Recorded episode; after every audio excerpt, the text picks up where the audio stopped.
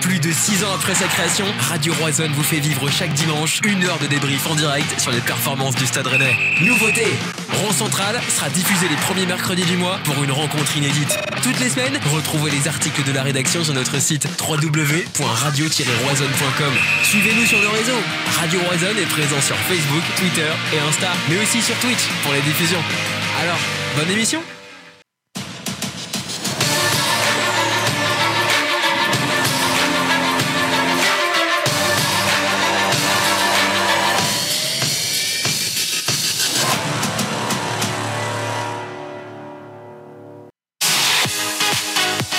Bonsoir à tous, bienvenue sur Radio Roison, c'est Romain, je suis ravi de vous retrouver ce soir pour la rentrée du débrief. Ce soir, c'est le début de la huitième saison de Radio Roison, je suis ravi de vous retrouver ce soir euh, pour euh, notre grand retour. Euh, pour m'accompagner ce soir, Pedro est avec moi. Comment vas-tu Pedro?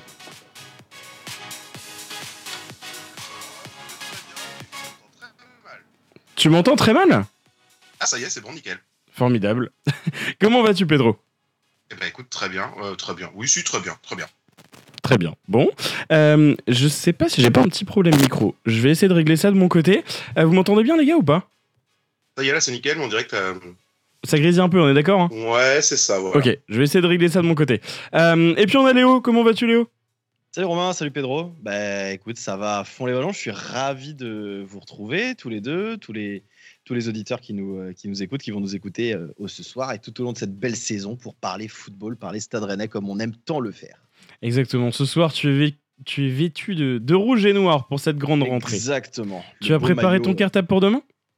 Tout est prêt. C'est bon, tout est prêt, monsieur. C'est dommage que euh, notre cher, notre cher Jésus euh, national ne soit pas présent pour me féliciter d'ailleurs, mais bon, écoute, c'est comme ça. Exactement, ouais. Le, lui qui est prof hein, d'ailleurs et à qui on souhaite une très belle rentrée demain. Vous aussi d'ailleurs, vous allez peut-être faire euh, votre rentrée demain, donc euh, euh, bon courage à tous et tous si vous revenez de vacances, si vous reprenez les cours, etc.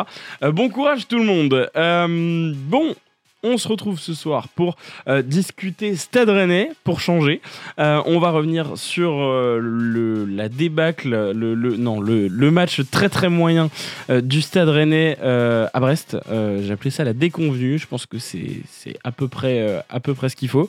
Pas grand chose à se mettre sous la dent. On pourra débriefer de tout ça. Le début de saison du Stade Rennais en 2020, euh, mais on est toujours invaincu. Et puis euh, le mercato, euh, il y aura des, choses à, dire. Qu'est-ce que vous avez pensé dans, un premier état de ce mercato? Est-ce qu'on aurait dû recruter un peu plus? Euh, Rennais s'est montré euh, actif jusqu'à la toute toute fin du mercato et on pourra en discuter tout à l'heure. Bienvenue à toutes et tous. N'hésitez pas à partager cette émission déjà sur vos réseaux sociaux, sur Facebook, sur Twitter, sur Instagram, où vous voulez, sur X plutôt. Donc n'hésitez pas, ça, ça nous aide grandement. Et puis on est parti. Si vous voulez rejoindre euh, le standard, vous n'hésitez pas. Vous avez le numéro qui se trouve en bas à droite du graphe pour rejoindre l'émission. Messieurs, on est parti pour euh, une heure ensemble. On va commencer donc par cette déconvenue à Le Blé. Euh, Brest qui était sur une très bonne série, qui commence très très bien son championnat. Brest avant le match était devant Rennes même. Ils le finissent aussi devant. Messieurs, un match... Bon, très compliqué dans le jeu, euh, une défense qui se veut peut-être un petit peu rassurante, mais il y a quand même beaucoup de points faibles.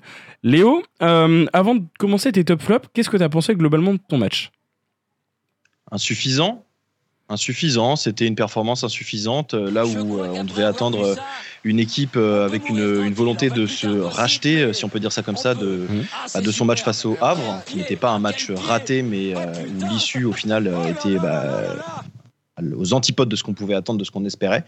Euh, et ça a été tout l'inverse, euh, notamment sur cette première mi-temps euh, que je me suis maté deux fois. Et euh, plusieurs personnes m'ont contacté dans, les, dans mes DM Twitter pour me dire que j'étais vraiment mot pour mot un, un malade mental. Oui. Euh, Mais ils, ont potentiellement raison. hein. ils ont pas forcément tort. Euh, Et on n'avait pas besoin de ça pour le savoir. non, c'est vrai, effectivement. Mais on n'avait pas besoin que tu le reprécises, Pedro. Euh, non, non, outre, euh, outre les petites blagues, etc., euh, c'était un match, ouais, effectivement, qui était très insuffisant, notamment dans, dans l'intensité. Moi, c'est surtout ça qui m'a déplu.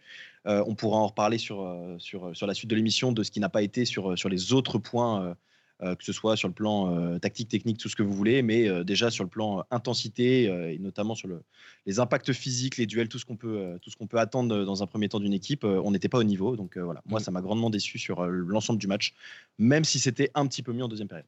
Ouais. Euh, merci beaucoup à Léa et Antoine qui viennent de s'abonner avec Amazon Prime. Ça y est, la saison commence fort. Euh, si vous avez un abonnement avec Amazon Prime pour regarder la Ligue 1, n'hésitez pas. Vous pouvez lier votre compte Amazon et un compte Twitch et en faire et, enfin, et votre compte Twitch et faire bénéficier la chaîne de votre choix d'un abonnement Prime tous les mois. C'est ce que viennent de faire Léa et euh, Antoine. Donc merci pour ça, ça nous aide énormément.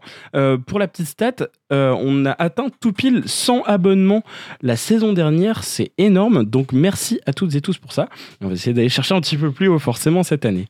Euh, Pedro, ce match, qu'est-ce que tu en as pensé? Insuffisant pour toi aussi? Euh, Oui, forcément. Forcément. Par contre, j'ai une lecture un tout petit poil différente de Léo. Enfin, ou, du moins, euh, il a dit un truc qui est très vrai, mais justement qui a énormément pesé. Il disait ils avaient sûrement à cœur et ils auraient dû se racheter du match euh, de la semaine précédente et j'ai un peu peur que justement ils aient un peu trop bien appliqué cette consigne, en tout cas défensivement, et que ça les ait véritablement, en plus d'autres raisons que je donnerai plus tard, euh, ça les ait bouffés un peu en première période et qu'après ils étaient incapables de, de se mettre dans le rythme du match. C'était trop tard, il a démarré sans eux le match et, euh, et, Brest proposait pourtant pas non plus probablement son meilleur football des, depuis le début de saison. Donc on était plutôt chanceux en fait de les jouer euh, hier. Mais bon. Ouais. On savait que, que Brest allait être compliqué hein, à, Blé depuis le début de la saison, même depuis qu'Eric Roy en fait est arrivé. Euh, c'est une forteresse. Euh, ça avait été même compliqué hein, pour nous sur, sur le dernier match de, de la saison dernière. on s'en est sorti grâce au grâce au un, penalty. Il y a eu un penalty de chaque côté de mémoire. un de Romain Del Castillo et pour nous un de Bourigeau. Euh, non, d'ailleurs, c'était Aris Belkebla qui avait, tiré pour eux. Bref, euh, ça avait été un match, compliqué. Euh, le, point faible, mais ça se rejoint sur tous les, matchs là, de, ce début de saison, c'est les entames de match. Et quand on voit qu'au bout d'un quart d'heure, on peut clairement, facilement prendre 2-0 si Jérémy Ledoiron a juste un petit peu plus son pied, ça fait un peu mal. Euh, vous avez peut-être cette action en tête où Madi Camara euh, s'incruse dans la surface côté droit, passe en retrait, Assignon Omari lâche complètement Jérémy Ledoiron qui est euh, seul au second poteau le but est vide et il la met beaucoup trop haut. Euh, donc, euh, donc ouais, non, compliqué ces entames de match là. On l'avait vu contre Lens, on l'avait vu aussi euh, bon, contre le Havre un petit peu moins, mais ces entames de match là nous, nous coûtent des points. pour le coup, là, on, aurait pu prendre, comme je l'ai dit, 1-0, 2-0 très rapidement dans ce match. Finalement, ça l'a fait. Mais, mais ouais, non, je suis d'accord avec vous, très décevant et, on va pouvoir débriefer tout ça. Dites-nous hein, ce que vous en pensez dans les commentaires. le votre, votre petit débrief du match. Et puis vos top flops, puisque ça y est, on, passe au top flop. Pedro, deux tops, deux flops. Trois si tu veux. Euh, c'est compliqué. Euh, c'est compliqué tant j'ai du mal à ressortir euh, véritablement. Si, si, si, pas si. Si, si, il y en a, il y a deux, il y a deux flops un peu plus évidents que les autres quand même. Et je pense que. Ceux qui sont sortis. Euh, je, pense que tu ne serais peut-être pas d'accord avec moi, mais euh, Le Fait et, et Bourigeau, pour le coup, euh, je pense nous mettre dedans, en fait. Parce que d'autres diraient peut-être que nos défenseurs latéraux ont été vraiment moyens, moyens moins même, et ils auraient raison. Mais j'attends moins d'eux que de Le Fait et de Bourigeau, en fin de compte. Donc. hier, c'est quand même, je trouve, le milieu de terrain qui a coulé avant la défense. Donc, ouais, ça, pour moi, ça serait eux deux. Euh, après, euh, je te donne les tops euh, en même temps. Non, vas-y, vas-y, je vais, je vais demander les, les flops de Léo et puis je vais lire un petit peu les, les commentaires. Je t'en prie, Léo. bah, il va y avoir de la variété parce que je suis d'accord avec Pedro hein, sur son analyse sur, sur les flops donnés sur Bourigeau notamment, que j'aurais pu mettre en première position dans ma liste. qui, que même j'ai d'ailleurs mis en fait en vrai, dans, je, vais, reprendre Bourigeau, en fait, je peux pas passer à côté. Moi, le flop numéro 2, euh, il est plutôt sur le plan offensif. Euh, j'ai mis Amin Gouiri dans mes flops offensivement mmh. parce que euh, j'ai eu beaucoup, beaucoup de mal avec son match. peu d'inspiration, il y a eu du déchet technique. Et sur euh, la grande partie de la rencontre, euh, au final, on on l'a pas, voire trop peu vu. Ouais. Euh, pas forcément que de son fait, que de sa faute, parce que euh, moi, c'est ce que j'ai pu revoir, constater, c'est qu'il y a un manque de, de lien, en tout cas en première période, entre nos lignes, c'était effarant. Et ça m'a fait d'autant plus mal de voir que il y a une entente, enfin il y a un tandem, il y a un tandem avec Truffert qui est quasi inexistant quoi. Mm. C'est euh, c'est quelque chose qui est assez dingo. Euh, je l'impute pas plus à Guiri qu'à Truffert d'ailleurs. Euh, donc voilà, sur la globalité de sa rencontre, en fait, offensivement, le peu de ballons qu'il a eu à négocier, Guiri, euh, c'était c'était poussif, c'était un peu le néant. Et donc voilà, je, il aurait pu prendre, il, aurait pu prendre, aurait pu prendre un petit flop depuis le depuis le début de la saison sur le sur sur le hack. Ça m'aurait pas ça m'aurait pas dérangé de le mettre dans, dans les flops face au hack parce que certes détonateur, tout très très brouillon notamment dans le dernier geste. Bon, là ce soir euh, il y échappe pas face au face à Brest où euh, il a été euh, il a été à mes yeux invisible. Et Bourigeau pour les raisons qu'a cité euh, pour les raisons qu'a cité Pedro euh, où c'est clairement insuffisant de ce qu'on attend d'un- capitaine et euh, d'un d'un joueur comme lui qui est tripoteur de ballon et qui a Ouais. toutes les qualités pour être bah, notre notre meneur de fin, notre meneur de jeu d'une certaine manière, on se comprend, hein, mais voilà. Un, C'était, un euh, petit- un petit peu en retrait, en tout cas, une espèce ouais. d'âme. quoi. D'une certaine manière, mais voilà, c'était euh, c'était beaucoup trop peu. Donc euh, voilà. Bourigeau et Guéret pour moi qui sont les deux euh, les deux maillons faibles face à Brest. Ouais, je suis d'accord, euh, je suis d'accord avec vous. Globalement, il y a plus de flops à donner que de top, on, on va pas se mentir. Euh, le milieu, c'est vrai, avec, euh, avec Le Fait et Bourigeau qui ont été, qui ont été inexistants. Euh, a fait beaucoup de mauvais choix. Il a eu la lucidité d'ailleurs de le reconnaître à, l'interview euh, de la mi-temps. Mais, mais à juste titre, les latéraux, ça a été compliqué. Pas faute d'avoir entendu Genesio gueuler tout, tout le match sur, sur Adrien Truffert d'ailleurs. Et je suis d'accord avec toi, je te rejoins sur le Euh, qui. Bah, je te rejoins en fait complètement sur, sur, ton avis. Manque un peu de, créati- de créativité, manque un peu d'explosivité. Euh, on attend de ce joueur-là qu'il puisse, surtout avec le, le- départ de Doku, il est à sa deuxième saison, on, on attend de lui qu'il puisse être l'un des maillons forts de, de cette offensive rennaise. On a un Ludovic Blas qui est confirmé, mais qui vient d'arriver. Amin Gouiri doit prendre ce leadership en attendant le retour de Martin Terrier.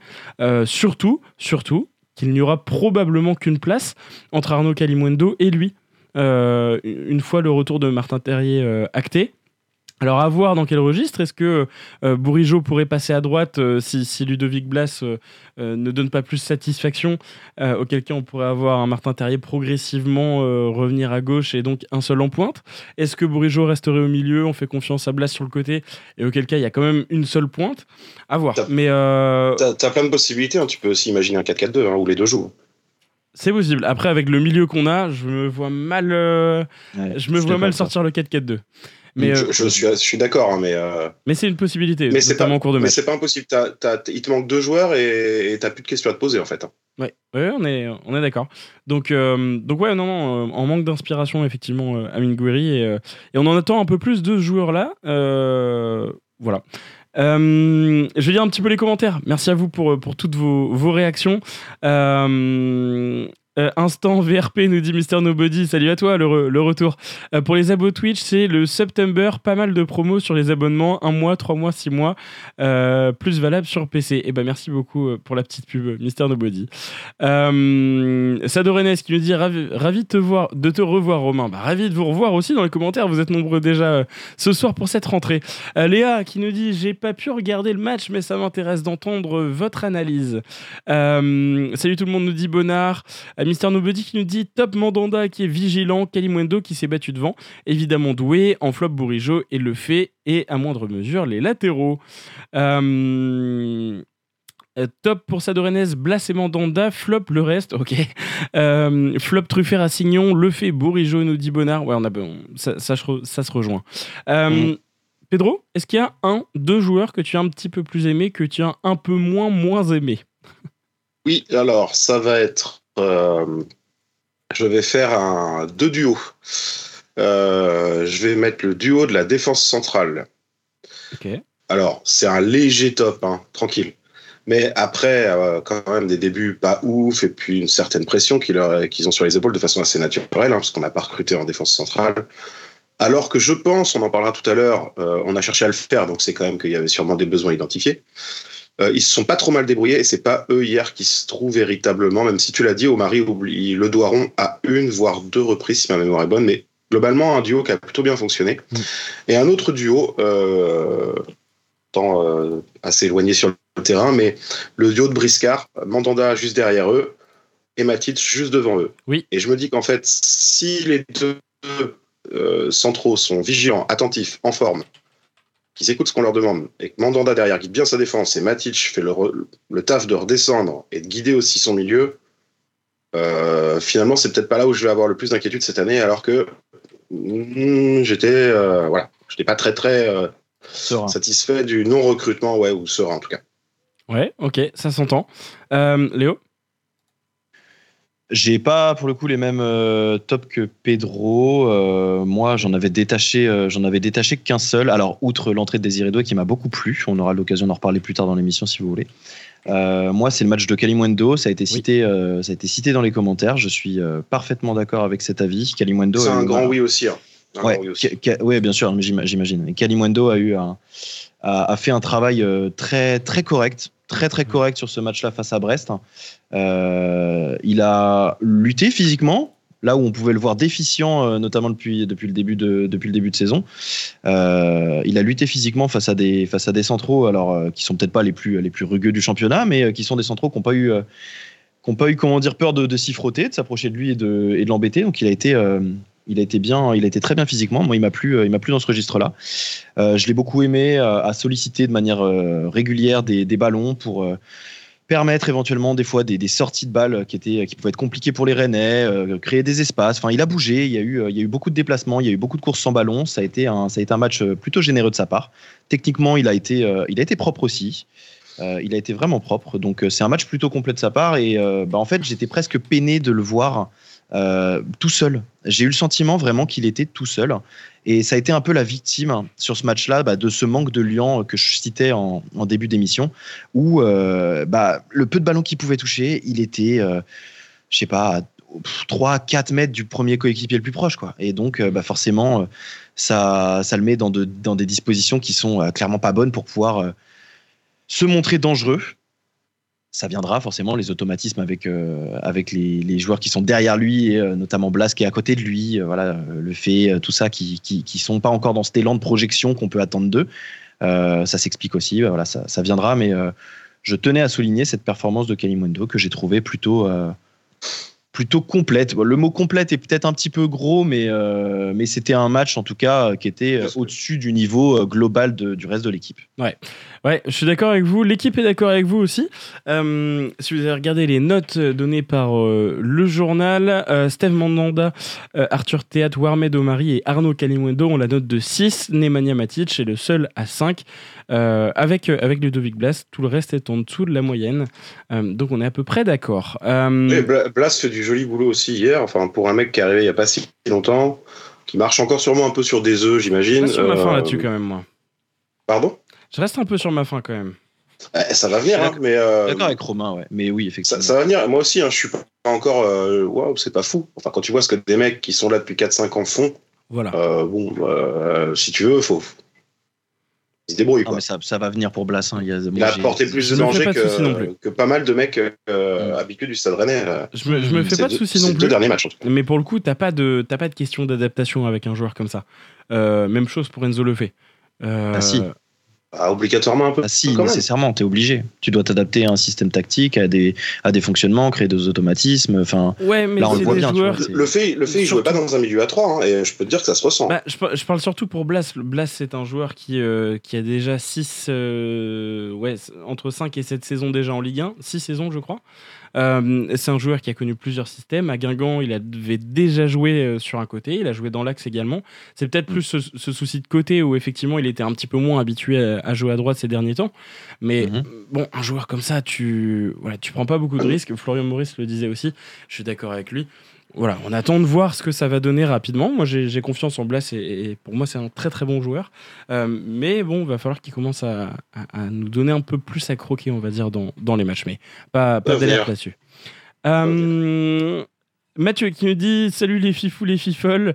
Euh, top théâtre Matit, flop Assignon, le fait Bourigeau. François qui nous dit, salut à toi François, Euh, content de retrouver l'émission même si c'est pour débriefer le piteux 0-0 d'hier, mais surtout le tirage d'Europa League. Flop parfaitement d'accord avec Pedro, top la défense centrale et Matic. Euh, Mathieu qui nous dit, il est pas con le Pedro sur ses tops. Eh ben, que de louange mon Pedro. Eh ben ouais, je suis pas habitué. euh, c'est gentil, non mais bon, je pense qu'en même temps, c'est, euh, on l'a tous vu hier, quoi. C'est un compartiment du jeu où on était un peu, euh, ou peut-être qu'on a tellement stressé que finalement, ce qu'ils nous ont montré, ça, c'est juste normal et qu'on on s'est, on s'est retrouvé un peu rassuré, quoi. Enfin bref, en tout cas, euh, ouais, c'est pas, c'est pas, c'est pas ce qui, c'est pas ce qui me fait le plus peur. Quand je vois l'adaptation du milieu de terrain, là, le Lyon qui, qui ne mettent pas, on en parlait à l'instant, et peut-être les côtés un peu légers où beaucoup de centres risquent de passer cette année, euh, je m'inquiète plus. Je m'inquiète plus que sur les centraux finalement. Ouais. On va attendre qu'il y en ait un des deux de blessé. Et là, on pourra s'inquiéter. Hier, il y a eu, euh, il y a C'est eu vrai deux changements à, à la mi-temps. Euh, on a vu un Bruno Genesio euh, quelque peu énervé euh, au coup de sifflet des, des 45 minutes, sans temps additionnel. Euh, Baptiste Santamaria et Désiré Doué ont fait leur entrée. On a donc vu un milieu euh, Matic Santamaria inédit, puisque euh, depuis l'arrivée du milieu serbe, euh, c'était toujours du, poste pour poste, il, il s'échangeait. Euh, Santa Maria Matic, j'ai trouvé ça plutôt prometteur. Je me suis rematé toute la, la seconde mi-temps juste avant l'émission. Et surtout l'entrée de Désiré Doué. Alors, il y a eu du bon, il y a eu du moins bon, mais il a eu le mérite de tenter des choses et surtout de d'essayer de casser quelques lignes, d'essayer d'essayer quelque chose, ce qu'on n'avait pas vu en première mi-temps. Euh, Bon choix de Bruno Genesio, choix fort de sortir ton capitaine au bout de 45 minutes, mais choix, il n'y a pas de but, il n'y a pas de victoire, mais choix en partie payant pour euh, le coach euh, René Léo. Ouais, ouais, complètement. Je, je suis tout à fait euh, en accord avec, euh, avec ton avis. Euh, ça a été, pour le coup, bah, à l'opposé complet de ce qu'il avait pu réaliser face au WAC, où il avait reconnu lui-même avoir fait des changements trop tardifs. Là, on pourra pas lui reprocher d'avoir voulu changer la situation, compte tenu de la première mi-temps qu'on a tous observé.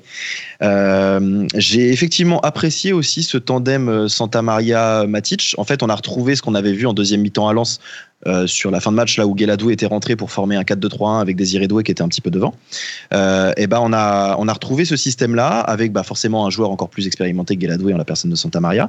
Euh, et au final, et ben dans ce système-là, une forme d'équilibre. Euh, défensif et offensif avec un Matic euh, bah, qu'on imaginait, qu'on savait euh, peut-être plus sur le reculoir par rapport à un Santa Maria qui serait plus à même de se projeter. Et c'est d'ailleurs dans ce système, dans, dans, dans nos systèmes où voilà, Rennes, Rennes, Rennes aimait à se projeter que Santa Maria évoluait, où c'était un joueur qui avait pas du tout de, de problème à aller, aller se, bah, ouais, se porter vers l'avant. Donc euh, moi j'ai aimé en fait ce, petit équilibre dans le tandem où voilà on avait un, un Matic un petit peu plus sur, euh, sur, la, défensive là où euh, Santa Maria était un petit peu plus un tout petit peu plus haut sur les sur les comment dire les constructions offensives. Et puis bah, l'entrée de Désiré Doué qui a fait en fait le travail que Kalimundo s'est forcé de faire en première mi-temps. Sauf que du coup ça libérait en fait Kalimundo de cette charge là et ça nous laissait quelqu'un devant.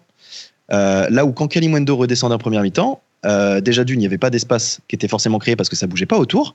Mais c'est surtout que si Kalimundo revenait, il jouait en remise. Derrière, on n'avait plus trop d'autres solutions. Il n'y avait plus personne avec qui jouer devant. Donc, euh, c'était un petit peu le néant de ce côté-là.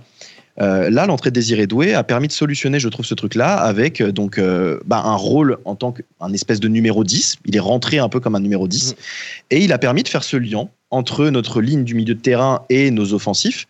C'était pas la folie, mais c'était euh, beaucoup mieux que ce qu'on pouvait voir en première mi-temps où on sentait clairement que on avait des joueurs qui ne se trouvaient pas. Là, Désiré Doué a apporté ce lien-là, comme ce qu'il avait pu apporter notamment dans le match face à Lens. Et je trouve ça très prometteur. Et en plus de ça, sur le plan collectif, moi, c'est le comportement de Désiré Doué qui me plaît énormément. Là où j'étais euh, vraiment euh, très, pas vindicatif sur son cas, mais voilà, j'avais pas de problème à, à exprimer mon exaspération à, à son égard la saison dernière quand il rentrait. On avait ce sentiment que c'était un petit peu du tout pour moi et rien pour les autres, euh, et du euh, je me mets en avant.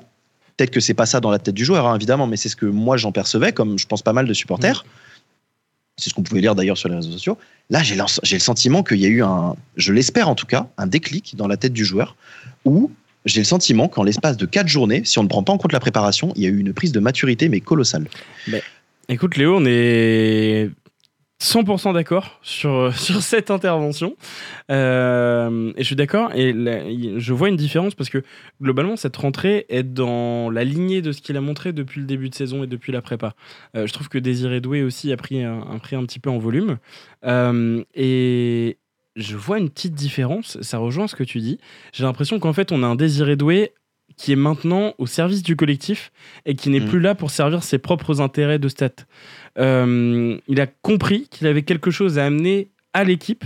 Euh, je serais curieux de voir son nombre de passes, son, son taux par exemple de, de passes euh, par, par match par rapport à la saison dernière. ce, genre de, ce genre de stats à voir, je sais qu'il pourrait nous sortir ça. Mais, mais ça, pourrait être, ça pourrait être intéressant. Globalement, je vais envoyer un message si tu veux, je vais demander, je sais à qui demander. Je pense que Repic pourrait nous aider là-dessus. Ouais, Repic, je peux effectivement. Je, je C'était pas Repic que j'avais en tête. Je vais, je vais envoyer un DM et puis je te redis. Eh ben, je t'en prie. Mais globalement, oui, Désiré Doué, pour l'instant, je trouve qu'il fait une entrée très cohérente. Euh, et je serais pas étonné qu'il démarre. Euh, alors, mm. bon, à la reprise, ça va être Lille, mais je serais pas étonné qu'il démarre assez rapidement un match euh, avec la Coupe d'Europe qui arrive. Je serais pas étonné. Voilà. Pedro, je, t'en prie. Tu n'as pas l'air autant d'accord que nous. Il va faire, il va faire le rabat-joie. Je vais donc être le poil à gratter, évidemment, évidemment. Mais sauf que vous n'allez pas le voir venir. Je vais pas du tout dire quoi que ce soit à propos de Doué, puisque je partage tout ce que vous venez de dire. Ah euh, Voire même, je vais même être peut-être même moins dur que vous et plus souple, puisque Léo nous parle d'un réveil depuis quatre matchs. Tu nous parles d'un réveil depuis la prépa. Moi, je vais vous dire, je pense que déjà en fin de saison dernière, je commençais à voir certaines choses chez Doué qui étaient un peu meilleures. C'est vrai, t'as raison. Mmh. Non, mais c'est vrai. Et il a eu une période, euh, quand il est arrivé dans l'équipe, il, a cherché assez vite à se mettre au diapason. Et puis, je sais pas trop ce qu'il nous a fait. Il a pris des initiatives. Puis peut-être qu'on lui a demandé de rentrer pour être le Factor X. Ça a duré quelques mois. Ça nous a pas mal exaspéré. Mais assez vite, il est rentré quand même de nouveau dans le moule de. J'essaie de me mettre quand même euh, au service du collectif sur la fin de saison. Et, il continue euh, à aller vers ça, à aller vers ça cette année. C'est très bien. Et je crois que finalement en fait, c'est ça qui, c'est ça le vrai lui, je pense en fait. Je pense qu'il était un peu en train de se perdre à essayer de faire des, actions individuelles un peu compliquées en milieu de saison dernière. Euh, mais euh, je suis pas sûr et certain qu'on ne l'ait pas laissé faire volontairement. Je sais pas, j'en sais rien. Pour voir peut-être euh, euh ce qu'il était en, capacité de faire sur les fins de match ou bref. Non, là où je vais, là où je vais mettre un peu, un peu d'eau à vos moulins, à vous, c'est, je suis pas certain que c'était si évident que ça qu'il faille faire sortir Bourigeau à la mi-temps. Je m'explique. Si, sur, sur le niveau pur et dur, catastrophique.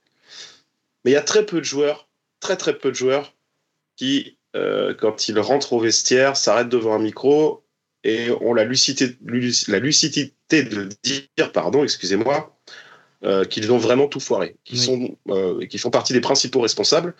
Et je pense que Benjamin Bourigeau à cette intelligence euh, d'analyse, cette capacité d'analyse à chaud et la capacité, également de changer de réagir. Alors, à moins que Genesio ait vu quelque chose plus de l'ordre physique que moi j'ai pas perçu, et euh, ce serait normal, c'est son taf et pas le mien, euh, qui nécessite ce changement en plus de la mauvaise première mi-temps de Bourigeau, auquel cas je comprendrais je pense que c'est un choix qui aurait pu être fait quelques minutes plus tard pour voir s'il était capable de se remettre un peu dedans.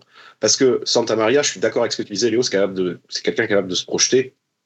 C'est quelqu'un qui participe au jeu, euh, mais il est moins porté vers l'avant, moins créatif et, moins offensif qu'un Bourigeau quand même. Donc, le faire rentrer à la mi-temps, tu pars quand même pas à l'assaut du but adverse. Mm. Donc c'est quand même pas déconnant du coup de, de terminer à 0-0 même si tu fais rentrer Doué qui, ouais, c'est vrai, tente, euh, voilà.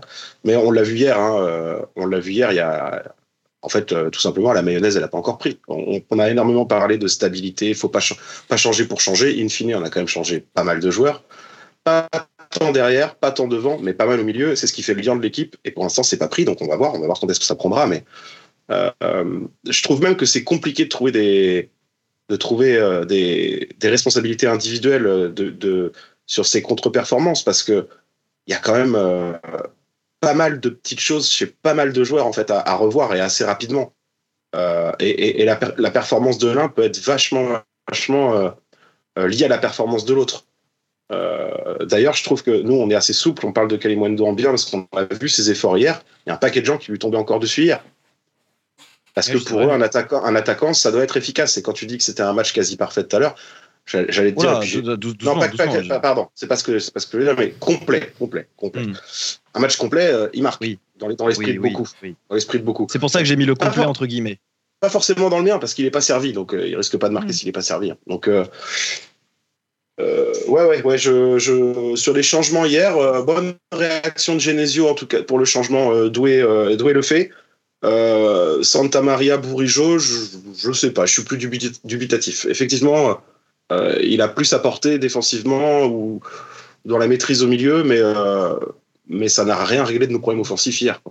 Non, ça n'a rien réglé du problème, mais pour le coup, on s'est retrouvé avec une, une, une forme de stabilité qu'on avait au milieu de terrain en deuxième mi-temps, qu'on n'avait absolument pas sur, sur la première. C'était déjà un des premiers trucs à régler, ça a été très bien dit dans les commentaires, où, et je crois que c'est Mister Nobody, je vais remonter vite fait, mais euh, qui, qui disait que voilà, étonnamment, c'est la ligne, donc le milieu, qui semblait être la mieux armée, qui a été la plus décevante. C'est Complètement. c'est complètement, Complètement ça. C'est complètement ça. vrai. Mmh. Et donc, pour le coup, l'action de Bruno Genesio à la mi-temps, bah, elle, est, elle est notable, elle est louable parce que ça a permis de remettre le milieu à l'endroit. Ça n'a pas réglé nos problèmes sur le plan offensif, d'où, à titre personnel, le fait que j'ai mis Gouiri euh, dans, dans mes flops parce que je pense qu'il aurait dû apporter plus. Euh, mais ça, voilà, ça, ça, a remis, euh, ça a remis les choses à l'endroit à ce niveau-là sur le match. Ça n'empêche que, dans la globalité, ça reste ultra insuffisant. hein. Ultra, Ah oui. ultra insuffisant. Ça, on- Voilà. on n'essaie pas de, on n'essaie pas de limiter, de limiter la casse et de se dire au final c'est un bon point de prix, etc. Non, jamais de la vie. C'est ultra insuffisant. Pas un mauvais point de prix non plus, si tu veux, avant le Non, match, quand tu vois le oui, début c'est de saison de Brest. C'est le Ah oui, ah non mais ah, complètement, complètement. Putain, non mais ça le c'est vrai. contenu, Parce qu'on revient avec un deux partout, euh, vraiment tonitruant, où le Doiron a mis des buts incroyables. euh, euh, bah, ils ont Loïc Rémy, tu vois, qui démarre le match avec eux hier. Moi, c'est des mecs, je m'en méfie encore. hein, il a encore une patte de Mm. panthère, ce gars-là, tu vois. Donc, Mm. euh, ils se sont fait un joli petit collectif, Brest. Donc, vu que nous, on a été fébrile un peu une semaine avant, bon, tu, re- tu reviens avec un seul point dans la musette, mais en ayant fait un bon match rassurant sur le plan défensif, euh, avec de l'action devant. euh, Mais là, c'est pas le cas, quoi. C'est pas le cas du tout. Enfin, c'est ça qui est gênant. C'est euh, Le- Bah, Loïc c'est- Rémy, Loïc il est, il est parti en fin de contrat par contre. qui ça? Tu dis Loïc Rémy? Loïc Rémy, Ouais. il, est- il a été libéré Il a été libéré de. Bah, il est. Tu, tu dis hier. euh, Il a pas joué, je, je, je plane complet, Oui, il a il- pas joué hier, c'est en juin qu'il joue contre nous Mais c'est surtout qu'il est en fin de contrat et qu'il est parti au 30 juin. Ah ouais, c'est ça, donc c'est en juin qu'il a joué en fin de Mais non mais attends mais oui t'as raison c'est c'est c'est Satriano qui était neuf en fait hier. Je sais pas pourquoi Ah je t'ai ouais, plus soyé sur Ah euh, non, sur moi, Loïc je- Rémy, moi, c'est moi, Satriano. Non, non, non, les gars. Moi, je le voyais pas neuf, je le voyais, en... je le voyais à droite. Non non non non c'était non, c'était Del Satriano le Doiron droite. et à droite c'était euh, Castillo, qui est passé en 10 après. et c'était Del Castillo c'est ça ouais c'est ça. Ah, c'est Delcas, bah oui, c'est vrai, il était pas là, il a pas joué hier. Ouais, Ah ouais, ouais. Rémy tu n'a pas joué un seul match à Brest depuis qu'il est arrivé. Et il est tu parti vois, le 30 juin. regardez les, regardez, regardez les matchs pendant que tu essaies péniblement de bosser le samedi, c'est pas une bonne idée. Mais euh, non, non, mais en tout cas, superbe, superbe match d'Oscar et Wolo au milieu. Franchement, il a été très très bon. J'ai Euh, adoré la performance de Bruno Grosjean à titre personnel. Désolé, Pedro. Non, non, c'est normal. Ah là, là, pas de problème. Aucun souci. Surtout que je me suis quand même demandé dans le match à quel moment il l'avait changé parce que j'ai pas vu le changement. Donc bref, avançons. Quand, quand Steve Mounier est rentré. Euh, ouais, Là, ça ouais. doit être ça. Putain. Ah non, elle est trop belle celle-là. Moi, j'aime beaucoup. Ah, la perle, la perle, la perle. Bon, euh, ok, je pense qu'on en a fait assez sur, euh, sur ce match, globalement, euh, globalement décevant. En quelques mots, euh, le Stade Rennais est toujours invaincu en ce début de saison. Une victoire, trois matchs nuls. Elle est l'une des cinq équipes à être encore invaincues euh, dans cette Ligue 1 à 18 désormais. Euh, on place, on, arrive sur une. Il nous a sorti le blast du pasteur, nous dit, Sacha. Exactement, Oscar Iwolo. Donc oui, donc place à, à une trêve internationale. Deux semaines de pause. On reprend donc le 17 septembre face à Lille. Euh, un match face à un concurrent direct pour l'Europe qui s'est renforcé durant ce mercato. Euh, Lille qui a fait un, mercato tout à fait intéressant et, euh, et, et cohérent. Des arrivées avec des noms assez connus, Ben Taleb notamment. Des paris avec, je n'ai plus le nom, mais leur... danois de mémoire qui arrive de Copenhague. Voilà. Euh, des Evan Cavallero, des gars qu'on a vus en, en Ligue 1. Bref, c'est assez cohérent ce qu'ils ont fait. Euh, donc à voir, je pense que ça va être le. Bah, on a déjà eu Lens qui est, une grosse équipe, mais qui, euh, au, moment où on parle, est dernière de la Ligue 1. Ça, reste anecdotique hein, au bout de 4 journées, mais, quand même. Euh, Lens, ça va être un, gros test. Euh, ils affichent déjà leurs ambitions. Voilà, bah, ils, ont déjà affronté des gros adversaires. De mémoire, ils ont eu un match contre, Lille, contre Nice, pardon, qui était assez intéressant. Donc, bref, un gros test. Messieurs, qu'est-ce que vous pensez de ces quatre premiers matchs du Stade Rennais avant de passer sur la partie Europa? Léo Euh, comment synthétiser euh, mon idée? J'aurais tendance à dire que euh, c'est. Il y a des choses qui sont intéressantes, mais ça reste insuffisant. Maintenant, ça reste insuffisant, faut savoir nuancer. Euh, Il y a des choses qui ont changé dans le collectif, dans l'effectif, euh, qui, alors, tu le disais pour Blas, selon toi, que ça ne devait pas, euh, voilà, on ne devait pas avoir de difficultés dans, dans l'adaptation. Moi, je persiste à croire que, voilà, il faut, dans tous les cas, même quand tu changes qu'un seul maillon de, la, de la chaîne, bah, il faut que les autres maillons s'adaptent à ce nouveau maillon. Donc, ça crée forcément bah, des petites difficultés euh, selon les profils euh, pour que euh, tu retrouves une, horloge qui tourne bien, un collectif qui soit bien huilé. Donc il y a des choses qui sont très intéressantes par séquence. On l'a vu face à Metz. Après, la faiblesse de l'adversaire faisait aussi que. Sur la J1, je parle. Euh, Lens, il y a eu une euh, capacité d'adaptation et on va dire un rebond qui a été très intéressant en deuxième mi-temps. On l'a vu tous les deux ensemble d'ailleurs, Romain, donc euh, je pense que tu vas me rejoindre sur cette question-là. Euh, maintenant, dans la globalité, ça reste à mes yeux insuffisant, à l'image de ce qu'on a vu face à Brest, où il y a voilà, divers points qui, moi, qui me dérangent, que j'ai mis en avant d'ailleurs pour résumer un peu le match de Brest, notamment sur le plan offensif. Je ne vais pas parler défensivement parce qu'on est tous d'accord pour dire que voilà, défensivement, il y a encore du boulot.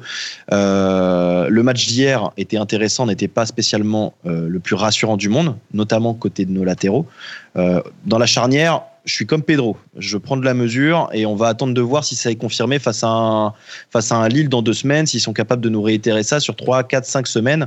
Et on pourra déjà y voir un petit peu plus clair à ce moment-là. Oui. Euh, maintenant, évidemment, si face à Lille il y a un trou d'air, c'est pas pour autant qu'il va falloir tout jeter à la poubelle. On est bien d'accord. Moi, c'est surtout offensivement que ça me dérange parce que euh, donc on a des, donc, des ambitions qui sont affichées, tout ce qu'on veut, a pas de souci. Euh, mais il y a des il y a des choses qu'on ne retrouve pas, qu'on ne retrouve plus, qu'on peine à retrouver. Euh, notamment sur notre explosivité euh, et notre, notre explosivité dans les transitions offensives. Ça a été souligné à plusieurs reprises sur euh, les réseaux sociaux euh, et j'étais surpris d'ailleurs de lire que c'était quelque chose qu'on avait du mal à observer depuis l'arrivée de Bruno Genesio. Moi, je suis pas du tout d'accord. Ben, je suis pas du Bah, tout d'accord avec ça. Je trouve que c'est un jeu de construction rapide, mais ça n'est pas un jeu d'explosion. Alors, je suis pas forcément d'accord avec ça. Je suis d'accord qu'il y a un jeu de construction. On adore justement être dans des positions hautes de possession aux abords de la surface et après du petit jeu de combinaison. Et puis en une ou deux passes, on fait la différence et on se retrouve à amener du danger. Maintenant, je trouve que même si c'est pas notre marque de fabrique numéro un, parce que effectivement Bruno Genesio est, est dans un jeu de, un jeu de possession, euh, moi je trouvais que sur les deux premières saisons de Genesio, complète je parle, hein, on est bien d'accord, euh, il y avait une vraie qualité euh, dans l'explosivité sur nos transitions offensives. Là où, à contrario, on n'arrivait pas justement à gérer, notamment la saison dernière, nos transitions défensives. On était très fébrile sur ces phases de jeu-là. Euh, et c'est ça qui me gêne un petit peu plus, hein, c'est que on a euh, beaucoup de difficultés à retrouver ça sur le début de saison. Encore une fois, ça s'explique parce que il y a le fait qui est au milieu de terrain qui est arrivé. On a Matic qui est peut-être pas le profil idéal pour rentrer dans ce cadre-là. Et on a le Blas qui est peut-être pas encore adapté parfaitement au collectif. Donc ça s'explique. 3 sur, 3 sur 6. C'est pas, c'est quand- même pas négligeable. C'est quand même Ah pas non, négligeable. clair. Bah, en, sachant que, en, en sachant en sachant qu'on a quand même des, des latéraux, euh, et c'est la marque de fabrique de Genesio notamment, enfin la marque de fabrique, c'est en tout cas ce qui est voulu par Genesio, c'est des latéraux qui sont très très très hauts. Donc on peut être sur du 3 sur 8. Moi je les compte dans nos phases offensives, nos latéraux. Euh, donc c'est voilà, c'est- mais c'est quand même ça qui me, qui me dérange un petit peu, c'est que on a, je, on a encore des difficultés, on a des difficultés à se remettre un petit peu dans le moule, euh, que ce soit en termes de- d'explosivité dans nos transitions offensives et même le sentiment que bah, dans nos phases de possession haute, là où on est censé être costaud, euh, bah, ça targiverse un petit peu. Et il y a cette sensation, et notamment ce qu'on a senti après le hack, c'est que ça veut rentrer dans le but avec le ballon. Et ça, je trouve ça assez, euh, assez fatigant. Je sais Typique pas ce que je cherchais à faire. ty- Typique début de saison l'année dernière. Exactement. Jusqu'au match de. Strasbourg où Kalimundo se réveille, euh, il nous, Et nous fait, un- et nous fait son fameux, son fameux enchaînement retourné. Euh, il se retourne Ouais. face au but, il met un, Avant ça, de ciseau au ras du sol magnifique. avant ça, Avant. j'avais l'impression qu'on voulait emmener le ballon jusque Et- dans les caches. Complètement. Voilà. Donc moi, c'est ça que ça que je mets en avant et qui me dérange un petit peu pour conclure mon propos. C'est euh, sur le plan offensif, je suis un petit peu dérangé pour l'instant par ces difficultés dans les transitions offensives et nos difficultés de manière générale dans les phases de possession haute où on a du mal à se à créer du danger. On a vraiment beaucoup de mal à créer du danger, euh, sauf à ce que vraiment on soit dans une situation de supériorité numérique ou qu'il y ait éventuellement un exploit individuel. Donc euh, à travailler, ça sera très certainement réglé. Moi, j'ai aucun doute là-dessus euh, d'ici d'ici quelques semaines. Mais sur ce début de saison-là, ça reste frustrant. Ok. Pas mal de commentaires intéressants. Romain qui nous dit la position de Blas n'est pas bonne, il doit être en 10 et Bourigeau milieu droit. Je serais pas étonné que ça, ça arrive assez rapidement comme, comme, euh, comme tentative euh, avec, un, avec un Blas qui rejoindrait l'axe. Euh, je pense que ça pourrait notamment être, être tenté sur, sur le match contre le Maccabi, pourquoi pas. Euh, Pedro, euh, ton avis sur, sur ce début de saison rapidement et puis après on va avancer sur, sur la Coupe d'Europe et le Mercato. Pedro, es-tu avec nous? Le bonhomme a frise, je crois que le téléphone n'a plus de batterie. Pedro est parti. Eh bien, c'est pas grave. Euh, bonsoir à ceux qui viennent d'arriver. Salut Odon, salut euh, Sienan. Euh, bonsoir à toutes et tous. N'hésitez pas à partager ce live, je le dis comme d'habitude. Et si vous avez votre abonnement Amazon Prime, n'hésitez pas à euh, lier votre compte Twitch pour nous offrir un abonnement, un sub Prime. C'est tout à fait gratuit, y compris dans votre abonnement. Et ça nous ferait extrêmement plaisir. C'est pas grave. On va continuer. Euh, on va parler un petit peu Coupe d'Europe. j'ai eu une petite Ah. coupure. Je sais pas si, Eh ben, je t'en prie, je t'en prie, Pedro. je sais pas si voilà, je suis de retour. Eh bien, Désolé, ça a coupé. Je ne sais pas pourquoi. Et euh, j'ai l'intervention de Léo. eh bien, je te laisse du coup terminer sur, euh, euh, sur ta vision de, de ce début de saison euh, rapidement, comme je le disais, puisqu'après on va euh, embrayer sur la Coupe ouais. d'Europe et le mercato. Bah écoute, écoute, écoute, écoute. fin- début de saison, un poil différent des autres. Parce que habituellement, on démarre un peu moins bien et on voit gentiment les choses se mettre en place. Là, on a un match complètement en trompe-l'œil contre des sparring partners. Euh, mes 5 étaient des plots sur le terrain, on en colle 5. Mhm. Et depuis, tout ce qu'on voit, ça va pas vers du mieux. Contre Lens, c'était pas trop mal. Match, j'ai déjà eu l'occasion de le dire qu'on aurait probablement perdu l'année dernière. Je sais qu'il y en a plein qui n'aiment pas entendre ça, mais j'en suis convaincu.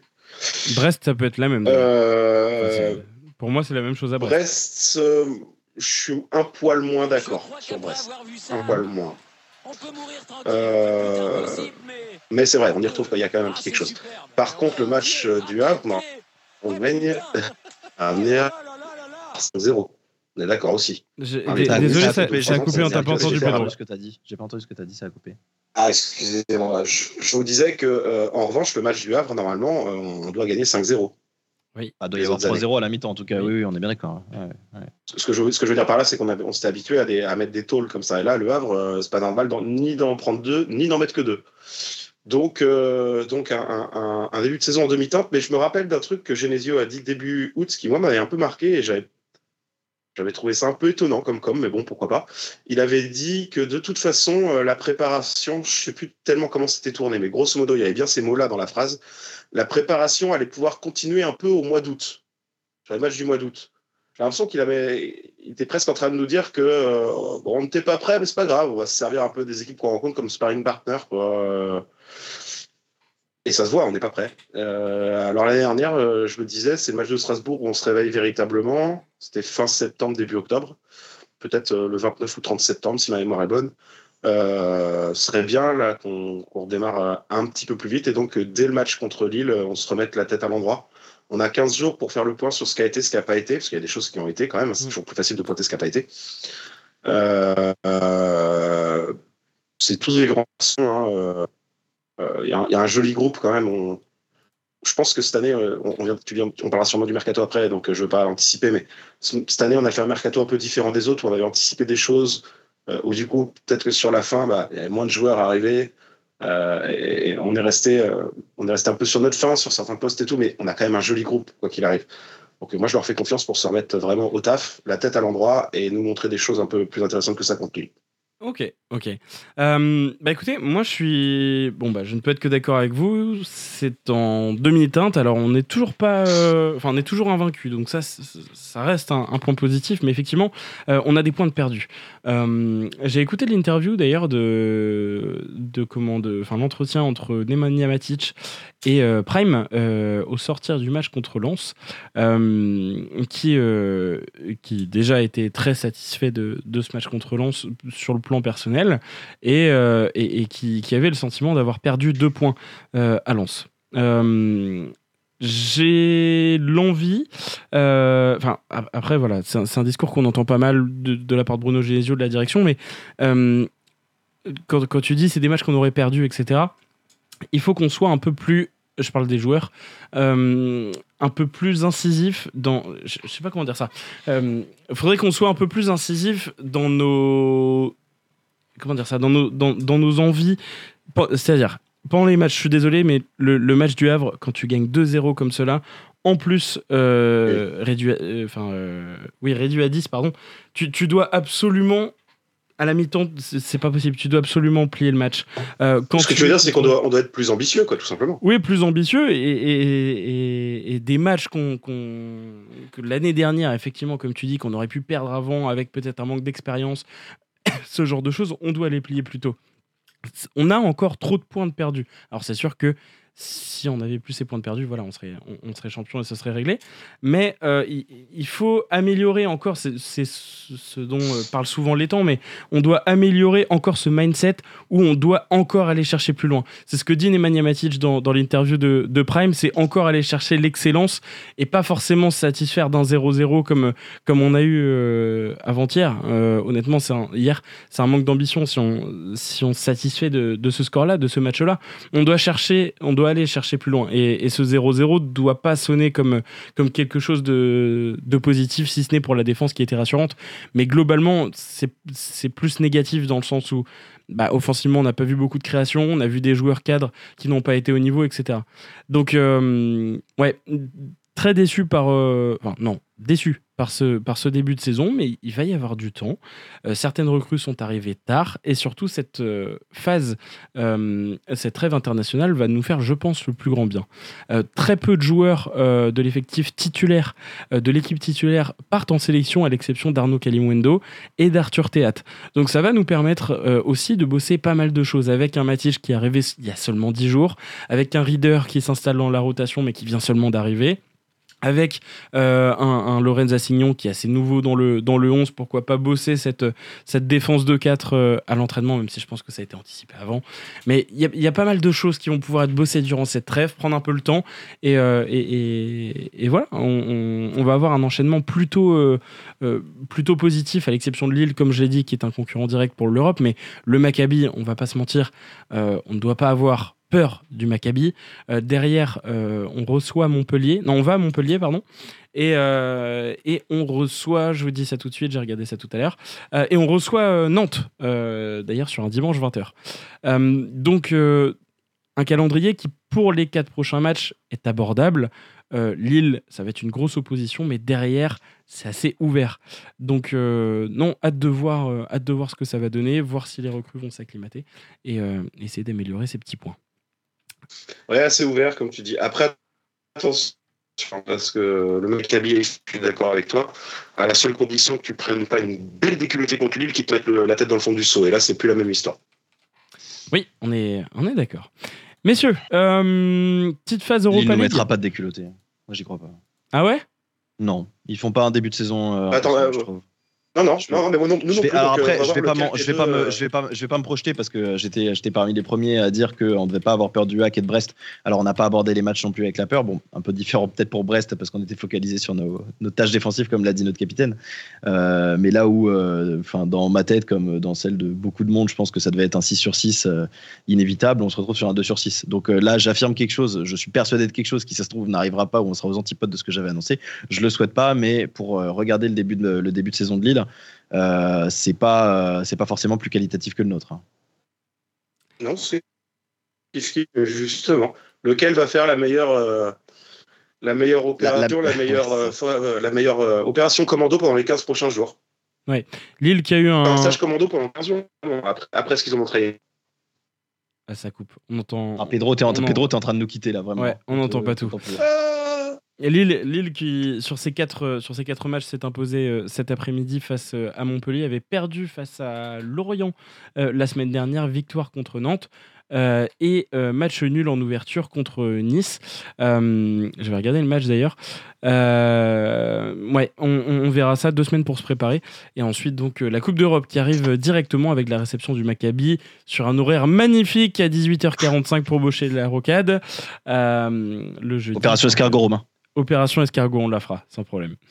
Euh, ça, c'est une technique euh, bien sombre entre Léo et moi qui me permet d'arriver euh, à la dernière. Mais on n'est pas, minute. on n'est pas contre à de nouveaux adhérents par contre, hein, clairement. hein. Oui, si vous. Nous, on est, nous- nous, on est là pour rendre service. hein. Vous, vous venez en DM et euh, on vous explique tout et on organisera ça. Franchement, c'est un régal. Je pense qu'on Vous avez pourrait. commencé par moi.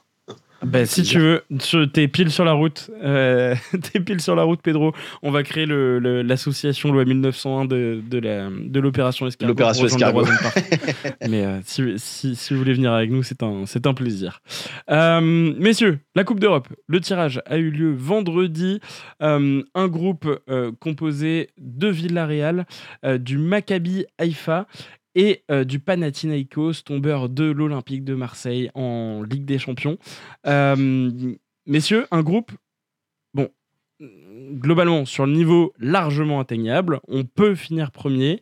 Euh, Maccabi Haïfa et euh, Panathinaikos sur le papier, c'est quand même vraiment inférieur au Stade Rennais. Euh, Villarreal s'est un peu fait dépouiller cet été, mais ça reste une valeur sûre en Europe.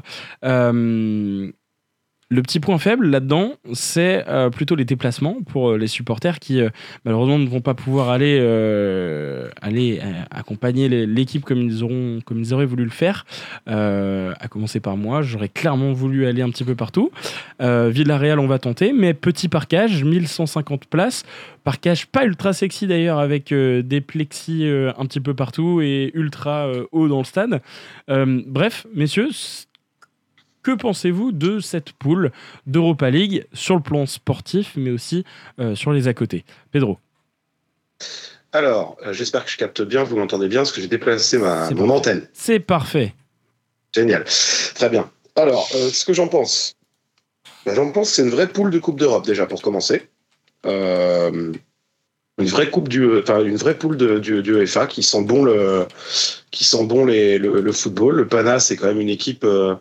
Euh, euh, je pense quand j'avais 7 ou 8 ans, ça c'était un nom qui résonnait déjà dans mes oreilles. Je savais pas du tout où c'était, je savais pas qui c'était les mecs, je les avais jamais vus jouer. Et Mais, après, euh, ils ont je signé Djibril Cissé. C'était un, un club euh, qui jouait en Europe. Euh, Maccabi Haïfa, je pense que c'est le seul et unique club que je sois capable de citer dans le championnat israélien. Euh, quant à Villarreal, euh, c'est un club moi qui m'a fait un peu rêver il y a quelques années, qui produisait un jeu vraiment fun, vraiment sympa, et qui vient de, enfin qui qui qui a à sa tête maintenant euh, qui est septième si je dis pas de bêtises, qu'on a déjà rencontré avec le Betis. Ouais. C'est ça? Non, je dis une Mhm. bêtise. Oui, non, c'est ça, c'est ça, c'est ça. Je me méfie maintenant parce que j'ai vu Loïc Rémy sur le terrain hier, les gars. Donc, euh, euh, et qui qui est septième, hein. Du coup, euh, du coup, du coup, des, des rencontres qui vont être plutôt intéressantes. Euh, je vais bien me garder de dire qu'on est en capacité de finir premier avec ce que j'ai vu hier, moi, perso. Si déjà on fait deuxième et qu'on se qualifie, je serais très content. hein. Euh, c'est des déplacements longs, de toute façon que j'aurais pas fait moi, donc c'est pas pas moi qui, qui, soit, qui, suis le plus embêté, mais déplacements longs, c'est surtout des, déplacements très tendus pour les joueurs. Ils vont, ils vont rentrer dans des euh, dans des, espèces de bonbonnières. ça va être assourdissant. Il faut qu'ils soient prêts. Je sais pas si on a rencontré beaucoup d'équipes euh, euh, d'un point de vue euh, sonore comme le Pana ou euh, ou, euh, Ou le Maccabi. ou le Maccabi. Ouais. Ouais, vraiment. Et même à domicile, hein. globalement, euh, bah, les, les- les Israéliens étaient venus en force à Paris, euh, qui les avaient affrontés il y a, il y a de ça deux ans, je crois. Euh, Ils avaient été en force euh, au parc, donc, euh, donc non, non, on est, on est d'accord. Ouais, Euh, il va y avoir du monde, ça c'est certain. Alors, ah, ah, ça c'est pour le pour la partie un peu sportive. Ça reste quand même tout à fait prenable et, et j'attends du Stade Rennais qu'il bosse bien pour rentrer, pour très bien rentrer dans, dans cette Coupe d'Europe. D'un point de vue plus supporterial, je ne sais pas si ça se dit. Euh, donc il y a les déplacements un peu compliqués, on est d'accord, mais même les matchs à domicile, quoi. On se tape trois matchs à 18h45. C'est grave, Votre, votre serviteur finissant le travail à 19h à Saint-Malo, j'ai pris mon pack quand même, ça me force bah, soit à renoncer à aller voir les matchs, soit à poser des congés payés, tout simplement.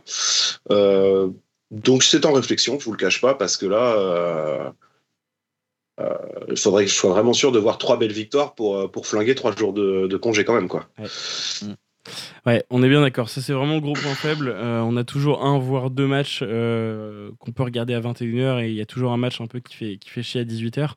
Euh, là, les 3 à 18h45, t'as la roquette qui va être bouchée. Tu dois forcément prendre tes dispositions. Si tu veux aller dans le COP, bah, il faut arriver une heure avant, une heure, une heure un quart. Euh, Je comprends même pas que ça soit possible, en fait. Je trouve ça Ouais. honteux. Euh, on aurait pu mal tomber à en avoir deux à 18h et à 21h, mais pas les trois, quoi. Ouais, je pensais pas que c'était possible. Euh, Ouais, qui nous dit messieurs, pas cool. Non, je dis messieurs évidemment pour l'équipe, mais euh, euh, évidemment j'attends l'avis de tout le monde dans les commentaires. Mais quand je, je demandais l'avis de deux messieurs, ce sont évidemment Pedro et, et Léo.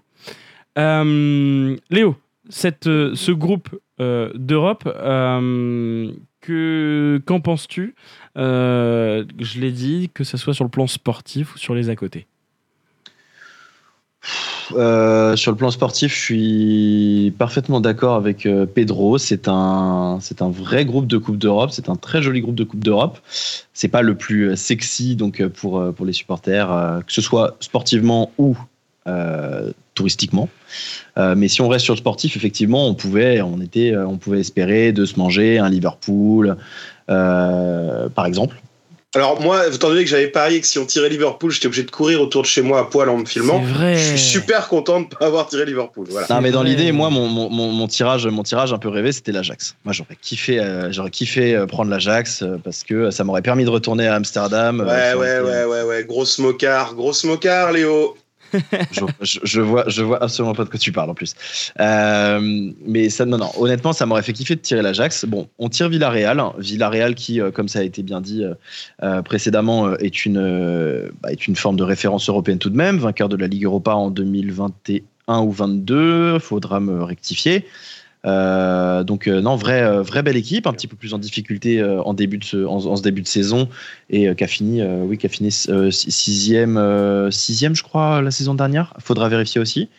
Mais ça reste un, ça reste un, tirage, un tirage très intéressant.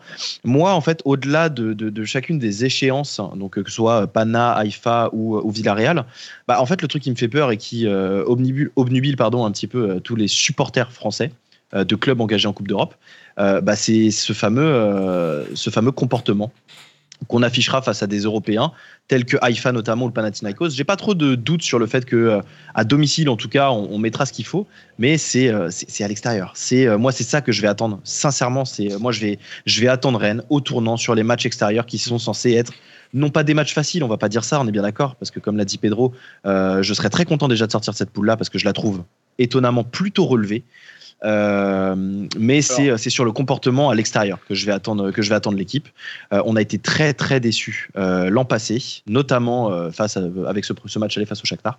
Euh, là, face à Haïfa ou le Panathinaikos, quelles que soient les ambiances, hein, qu'elles soient ultra brûlantes ou, ou quoi que ce soit euh, d'autre, moi je pars du principe que voilà, on est collectivement euh, à même de venir largement mettre en difficulté ces équipes-là. Non pas encore une fois que ça va être des matchs faciles, mais on se doit de faire des, voilà, des matchs solides à l'extérieur. Et si on veut pouvoir espérer un parcours en Coupe d'Europe intéressant, il va falloir qu'on montre de la force à l'extérieur, ce qu'on a eu beaucoup de mal à faire euh, la, la saison dernière, à l'image du Shakhtar, à l'image du Fener, où euh, je reviens peut-être un petit peu sur ce que j'avais dit l'an passé, où bien que le 3-3 était euh, très préjudiciable, on avait fait dans la, dans la globalité un match très solide et Ouais. qu'on s'était fait avoir un petit peu sur des sur des, des micro-boulettes et que c'était pas du tout une, une déchéance coll- une, une, de, comment dire un- une, une- ouais, une déchéance collective en deuxième mi-temps euh, ça reste au final une grosse contre-performance c'est une forme de mental qui a craqué pas collectivement mais individuellement donc euh, voilà moi je vais attendre de ça à mort de nos, de nos joueurs de nos joueurs euh, sur cette phase de groupe Tu trouves qu'il tu trouves qu'il y avait beaucoup de poules plus faciles? Parce que moi, j'en vois une, peut-être deux.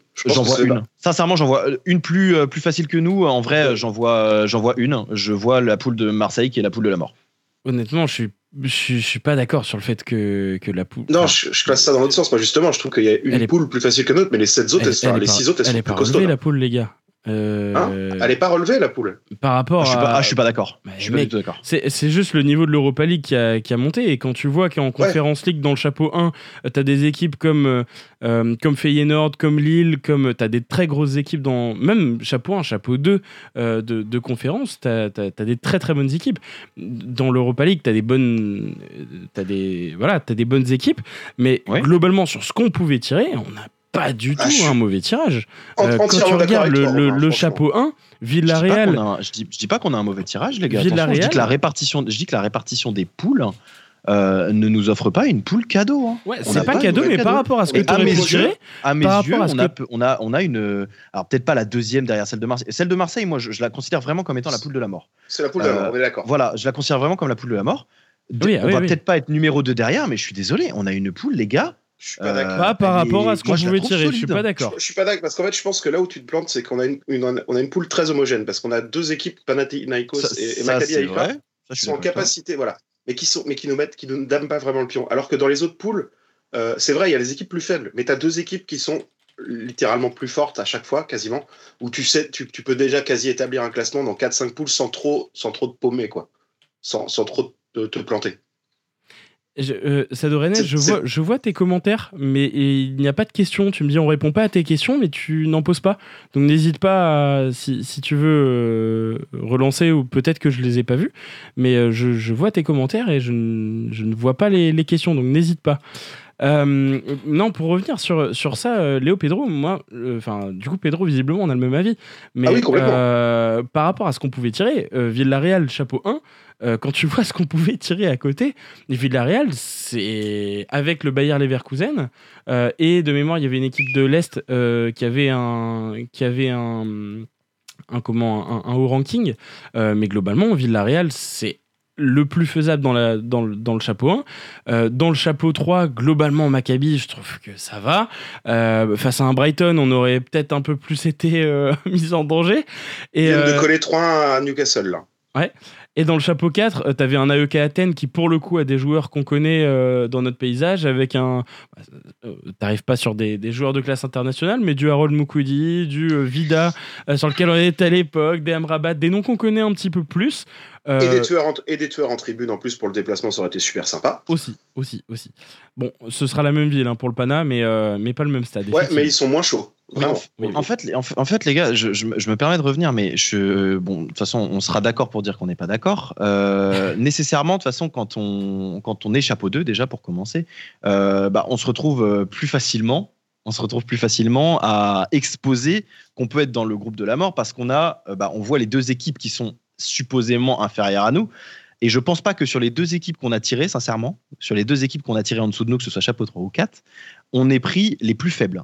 Je mets mec, au-dessus du lot Chapeau Brighton. 3, t'as Brighton. Oui, Union mais attends, Saint-Gilloise, laisse-moi finir. Fribourg. Laisse-moi finir.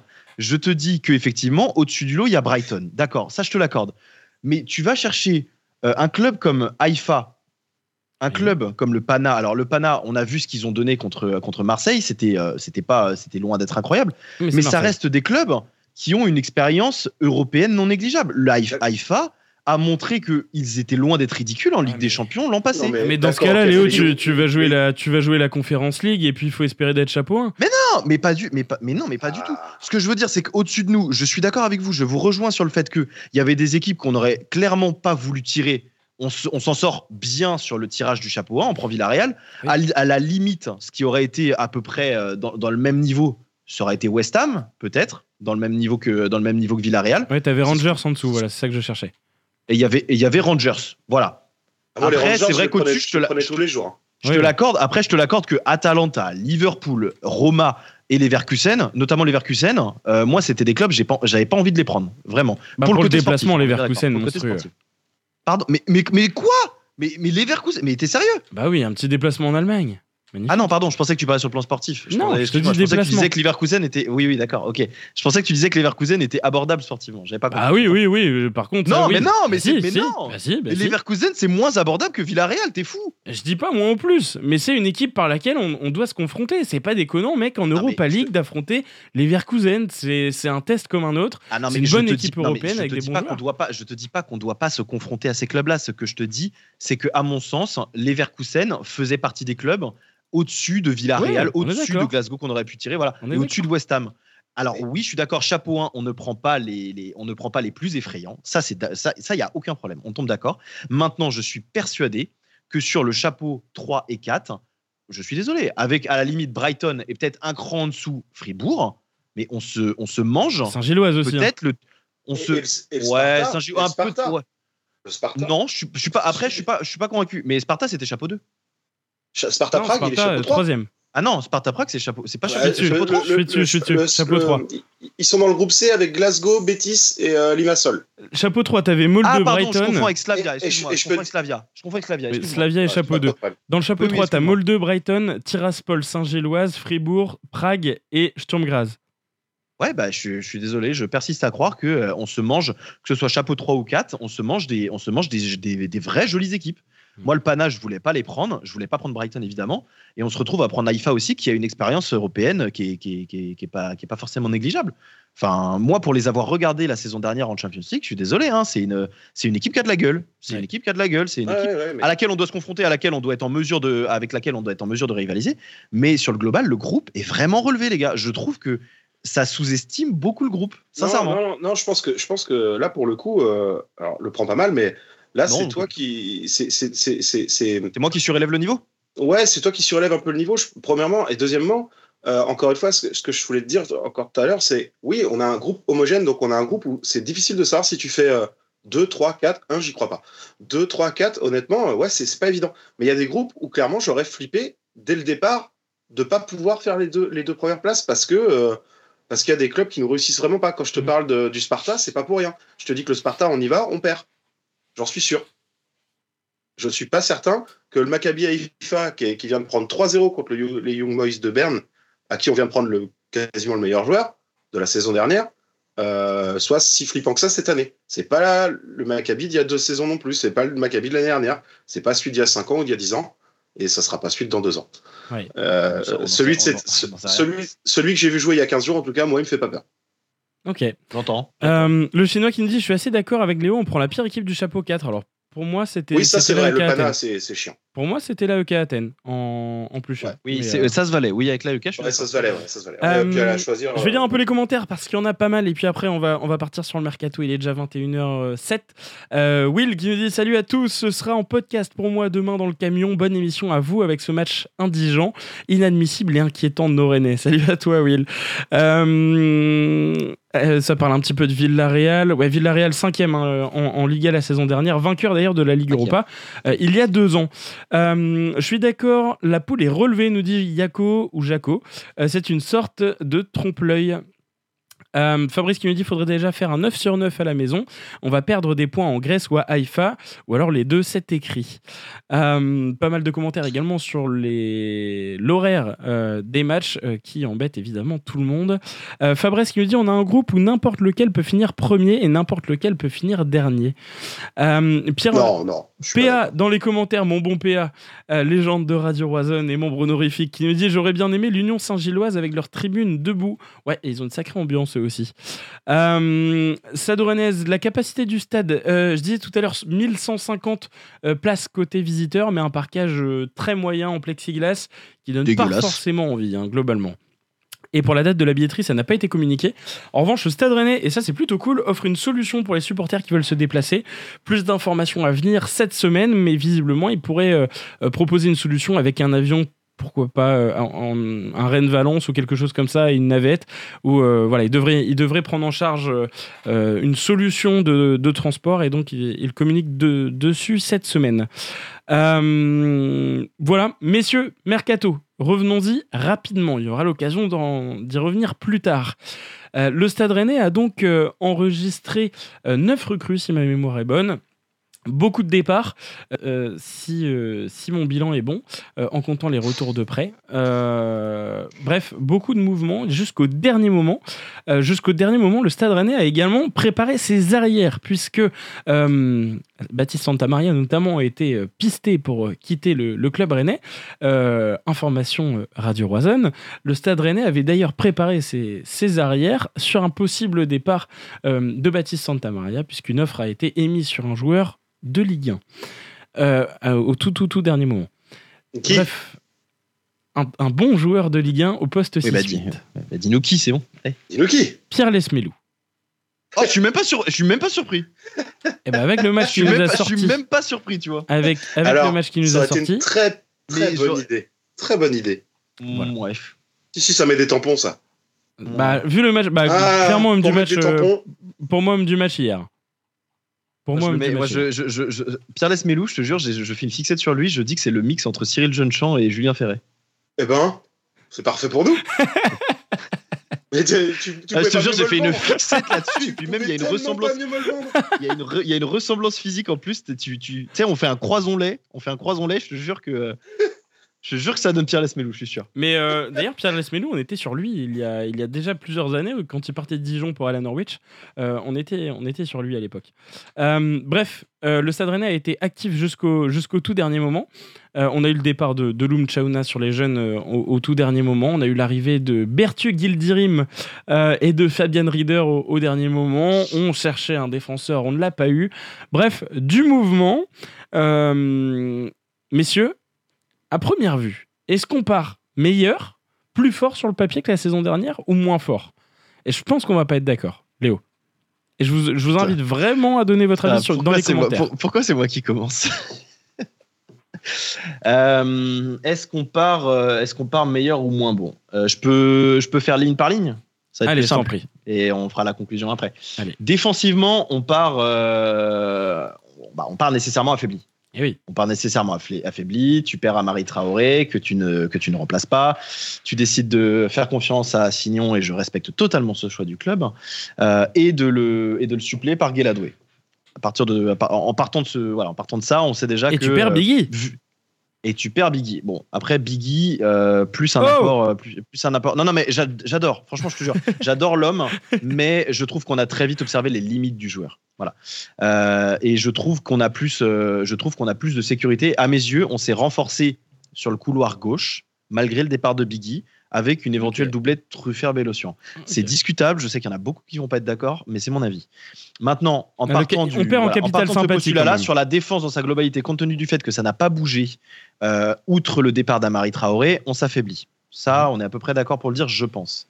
Euh, maintenant, au milieu de terrain, en fait, c'est compliqué de te dire si vraiment oui ou non on s'est euh, affaibli ou renforcé parce que euh, bah on a un joueur en la personne d'Enzo Lefebvre qui n'est pas encore complètement implanté dans le dispositif ou dans le collectif Euh, on a un joueur comme Nemanja Matic qui avec toute la carrière qu'il a derrière lui on attend de voir ce que ça va donner sur les semaines sur les semaines à venir mais dans le- la globalité moi je pars du principe que au milieu de terrain on s'est renforcé Ce fou- Il est fou. Ah oui, d'accord, ok. Pedro était pas bien. Ah, non, non, Non, non, j'ai cru, qu'il allait pas atterrir sur cette conclusion-là. Ah bah fou, non, si si. Ah non non non. Moi je pars du principe qu'on s'est renforcé, mais c'est pas quelque chose qu'à mon sens on peut affirmer d'ores et déjà parce qu'on le voit. Même Donc, si moi, je suis persuadé que dans les semaines à venir, comment? Donc pareil derrière. On peut rien affirmer. Non, on peut rien. affi- Oui, on peut rien affirmer, mais je trouve que c'est plus facile de d'avancer que derrière on part affaibli. Sur, si on regarde sur le plan individuel. Maintenant, effectivement, ça se trouve, on va constater à la fin de la saison, on va se dire, mais c'était génial de remplacer, de ne pas remplacer Amari Traoré. Euh, c'était génial au final de faire confiance à Signon et de en doublure.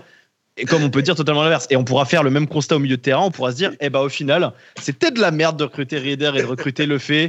Tu vois Non, mais Ouais. ça- Oui, oui, c'est sérieusement, chambrer, hein. voilà. Non, mais j'ai bien compris. Mais moi, je pars du principe qu'au milieu de terrain, euh, au niveau individuel, on s'est renforcé. On s'est renforcé. Tu recrutes le meilleur joueur de Lorient qui va s'adapter dans notre dispositif, j'en ai aucun doute. Tu recrutes un prospect très prometteur euh, suisse. Alors, certes, jeune, mais qui, est, euh, Hâte qui, de voir. qui semble très prometteur. J'ai hâte de voir aussi. Euh, et tu recrutes une légende. Clairement, on va pas utiliser d'autres mots. Euh, et c'est pas parce qu'il a 35 ans qu'il est cuit cramé tout ce qu'on peut entendre. Et il l'a montré globalement sur, euh, sur, les, sur les minutes qu'il nous a offertes depuis, euh, depuis son arrivée au club. Euh, il en a vraiment dans le caisson encore, encore et encore. Il n'y a pas de souci là-dessus. Donc à ce niveau-là, au milieu de terrain, c'est renforcé. J'ai zéro doute là-dessus. Et offensivement, eh ben, statu quo. Statu quo, on part avec donc Ludovic Blas qui remplace Jérémy Doku. Jérémy Doku fait une fin de saison, une demi demi-saison, euh, une demi-saison la saison dernière explosive où c'est euh, un des meilleurs joueurs, si ce n'est le, le meilleur joueur de, notre effectif. Mais je trouve qu'on recrute aussi bien malgré que ce soit un profil différent. Ce ne sont pas du tout les mêmes joueurs, mais dans ce qu'ils peuvent apporter sur le plan collectif, on a recruté aussi bien. Donc pour moi, compte tenu du fait qu'on n'a pas recruté en plus et qu'on attend le retour de Martin Terrier, c'est à minima une, une attaque qui est aussi bonne que la saison dernière. Et avec le retour de Martin Terrier, alors bien qu'on, moi je vais prendre beaucoup, de- beaucoup de pincettes avec Martin Terrier, ça, on peut partir sur une base de c'est aussi bien, voire mieux, mais à minima aussi bien. Donc, défense plus milieu plus attaque, on est sur un aussi bien, voire un peu mieux. Est-ce que le petit regret, alors on, on a eu un petit regret sur, sur Andy Diouf, est-ce que le petit regret, ce serait pas aussi d'avoir laissé filer très facilement le meilleur buteur de Bundesliga? Non, aucunement. Et on va pas commencer. à- Non, on va pas. On va pas commencer à Qu'est-ce qu'il réécrire. est On va pas commencer à réécrire l'histoire. Qu'est-ce qu'il est fort Qu'est-ce qu'il est fort Ah oui. J'ai regardé le match hier, il est, il est monstrueux les gars. Ouais. Mais peut-être. Mais parce qu'il est Les dans un contexte qui lui ça, permet de s'épanouir. Les Non, mais c'est un bon joueur ça, de foot, on l'a toujours dit, hein, mais qui n'allait pas du tout avec Mais il notre allait- schéma. Ouais. Par contre, peut-être que c'est vrai que dans l'état actuel des choses, il a le, il a le profil que Genesio demande. Mais oui, Oui. moi je Oui, mais- Ça, c'est vrai. on a besoin d'un il- d'un neuf grand qui prend des ballons de la tête. Et là tu dis putain les Il gars, on a est titulaire à Stuttgart, les gars, 9 qu'est-ce que vous voulez millions d'euros. Non, non, non, non, non, faire un non, quart mais- d'heure en fin de match chez nous Non, mais je sais. non, Oui, mais je suis oui, d'accord. Moi, pour moi, il y a zéro, il y a zéro. Mais Enfin, pour moi, il y a d'accord. peu de débat. C'est, euh, il y a pas de, il y a Je, pas de ba- regret je à balance ça avoir. sur la vanne, mais le fait d'avoir laissé euh, Guirassy, qui, on, on est tous d'accord là-dessus, est un bon joueur, à 9 millions d'euros, euh, qui aujourd'hui réellement performe, voire surperforme du côté de, du côté de l'Allemagne.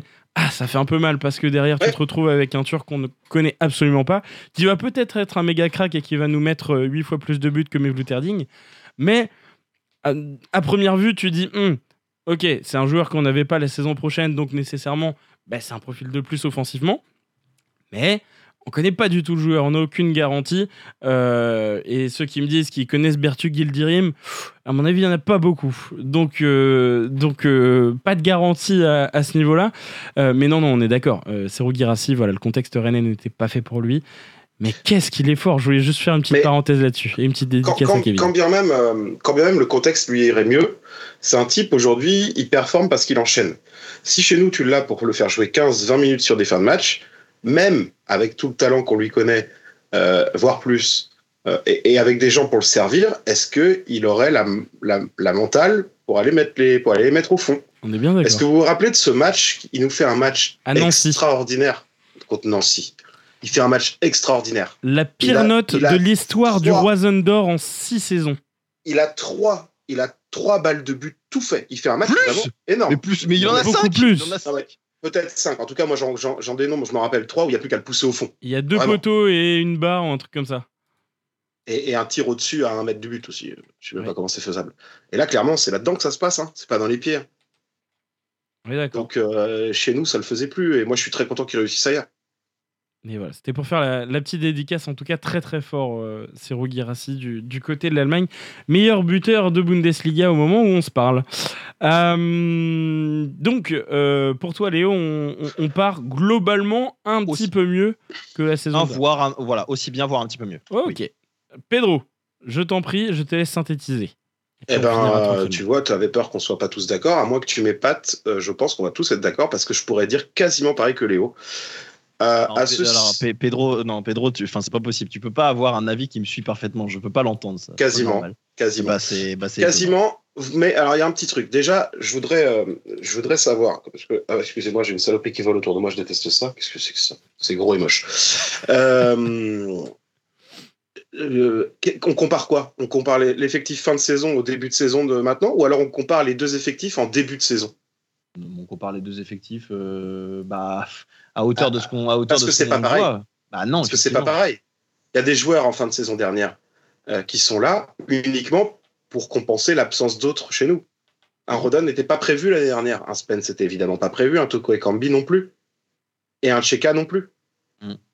Donc il y a beaucoup de gens qui ont regretté ces départs-là. C'est des départs euh, qui n'auraient pas eu lieu si de toute façon ils n'avaient pas eu besoin de venir après le début de la saison. Enfin, pas pour Rodon, mais euh, Rodon, c'est quand même essentiellement parce qu'on a Omari et HS qui vient. hein. Euh, D'ailleurs, Oui, qu'est-ce qui me oui. manque? Bref, passons. Euh, pour, faire un peu, pour faire un petit peu ce que tu as fait, je pense qu'il y a un autre poste où tu ne l'as pas souligné, on, se, on, se, on upgrade un peu, c'est c'est le poste de gardien. Moi, j'avais venir. tout- Oui, oui, bien Ah. sûr, bien sûr, bien sûr, Parce bien que sûr. Ga- Ga- Galon, je pense qu'on va vers des saisons où euh, c'est peut-être sa dernière, mais plus ça va aller, moins Mandanda il va pouvoir enchaîner, enchaîner, enchaîner. Déjà l'année dernière, il y a eu deux, trois phases un peu compliquées. C'est sa dernière. Donc, faut compter sur Galon. Et Galon, moi, a tendance à me rassurer. Derrière, ouais, c'est vrai. Euh, ne pas, je regrette, moi, qu'on n'ait pas recruté. Mhm. Mais, euh, mais, euh, mais comment dire, là où on va peut-être pas être d'accord, bah, c'est pas à droite que j'ai le plus de crainte. C'est pas dans l'axe que j'ai le plus de crainte, c'est à gauche. Et c'est pas le départ de Milling qui m'embête parce que le- je pense que Bélocian le remplace convenablement. Moi, je me demande sincèrement, je sais qu'il est encore très jeune et euh, j'aime relativement bien ce qu'il fait quand il est dans, un, dans, des bons jours, mais je me demande sincèrement si Truffert, ça va, ça va, euh, ça va être euh, à un moment donné euh, un petit peu plus lisse en termes de performance, quoi, que ça va être un peu, si ce n'est toujours au top, au moins au-dessus de la moyenne en permanence, parce que là, c'est c'est compliqué quand même. hein. Le retour Et est en- compliqué, ouais. C'est compliqué. Alors là, il y a, là, il a l'excuse du retour de blessure, donc vraiment, il manque de rythme et tout. Je veux pas lui en vouloir. Mais même dans les attitudes, il y a des choses quand même. Hier, je sais plus quel joueur arrive à se centrer. Je le regarde, je fais merde, quoi. Il y avait, il y avait vraiment un quart d'effort en plus à fournir pour, pour juste venir au moins te mettre en opposition et tu le fais pas. Euh, c'est voilà, c'est chaud. Après, il y a aussi le fait que Genesio leur demande beaucoup d'être à l'avant. On, on avait déjà discuté ce soir. Ex- exactement. Ça, ils, ils doivent y laisser des, des, des plumes, les gars. Ça, j'en doute pas. hein. Mais, euh, mais moi, je, je pense que c'est peut-être cette année, j'aurais peut-être fait le choix, tant pis, de, de lâcher Truffert en disant je renforce à gauche avec de l'expérience parce que je sais déjà qu'à droite, je vais en manquer. Mais à droite, devant, j'ai Blas qui arrive avec un peu d'expérience. Euh, voilà, sur qui on va peut-être pouvoir compter. Peut-être qu'avec Assignon, ils vont réussir à former un tandem sympa. Voilà, donc euh, ouais, à l'arrière, il y a ça. Au milieu de terrain, alors là, je ne vais même pas me poser la question. Moi, on s'est euh, considérablement renforcé. Euh, Il n'y a pas débat. Euh, L'arrivée d'un joueur comme Matic, euh, techniquement, euh, si on regarde qui on avait l'année dernière, qui on a maintenant, il remplace Hugo Choukou sur le terrain. Ah oui, il n'y a, même pas oui. de- il y a même pas de débat. Oui. Non, donc, vo- donc voilà. Hein. Euh, Rieder arrive, là je le connais pas, je le connais mal.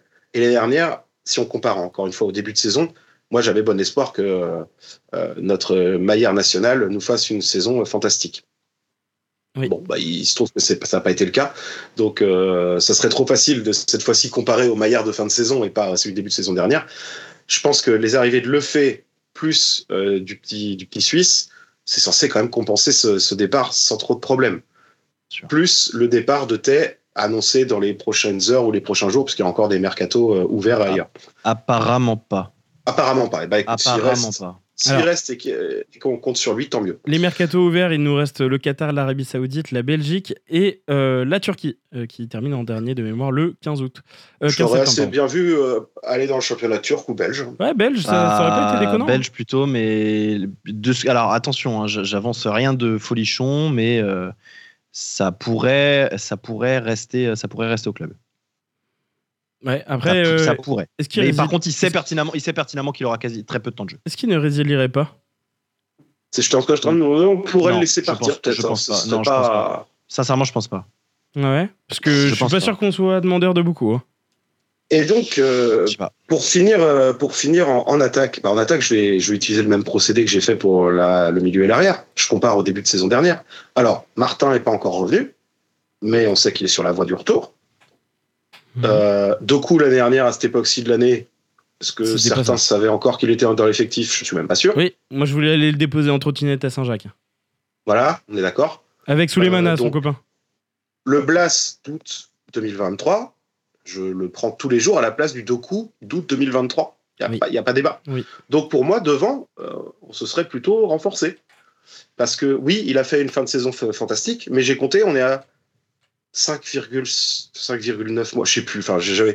C'est- catastrophique hein, le nombre de fois où, euh, où Doku a été véritablement, euh, sur ces trois années euh, complètes ici, a été en mesure de nous apporter quelque chose en termes de temps. Donc on peut pas faire comme si on perdait un, type qui nous avait tout apporté. Il a bien fini la saison, il a bien remplacé un petit peu après sa blessure d'ailleurs, hein. il a fallu 4-5 semaines quand même. Il a bien remplacé Martin quand Martin s'est blessé l'année dernière, et ça nous a permis de jouir d'un joueur offensif vraiment performant toute l'année, avec euh, une demi-saison chacun. Et, euh, le, le monde va pas s'effondrer parce que Doku s'en va. hein. Complètement. Mais de toute façon, Et je pense que Blas va, beaucoup plus scorer et passer que lui. On est. Mais il nous amènera pas certaines courses, il débloquera pas certaines situations, ça c'est sûr. Eh ben, peut-être qu'un Yolder. Alors, je crois que ça se prononce Yolderum. Yolde- Yolderum. Ok.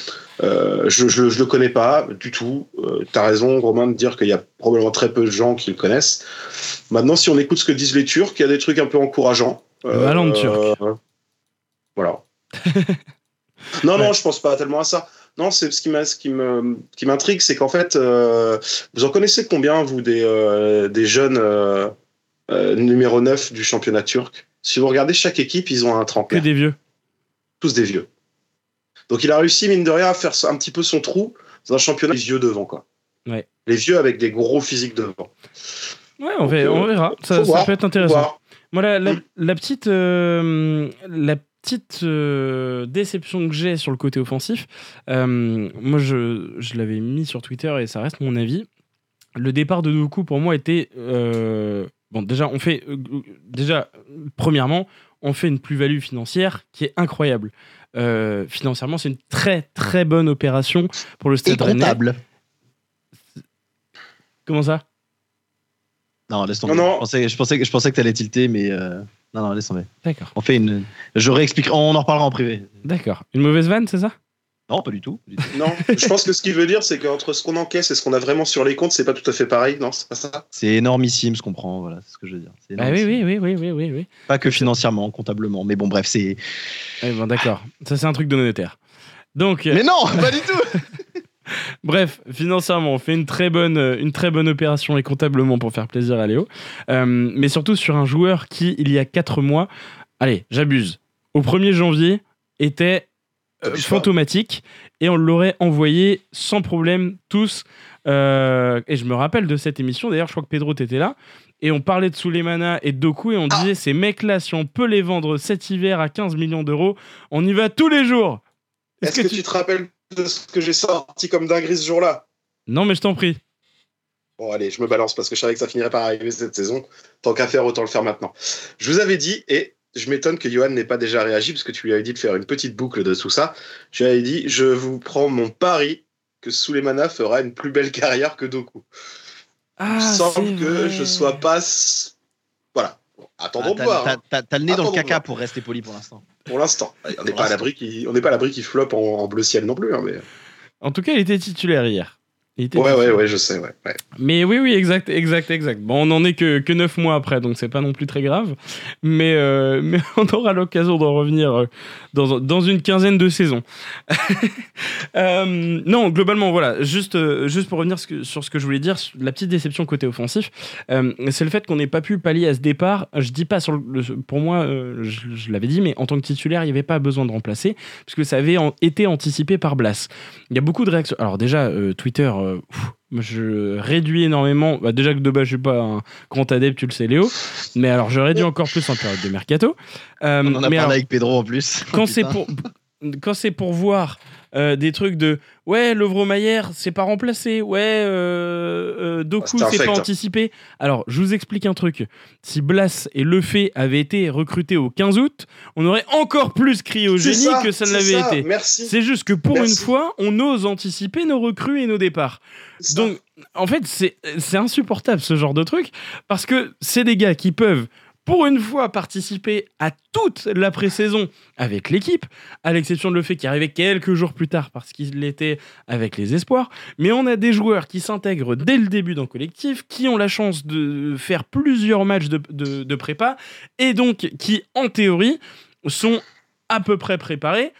euh, et au service du collectif euh, dès, dès la J1.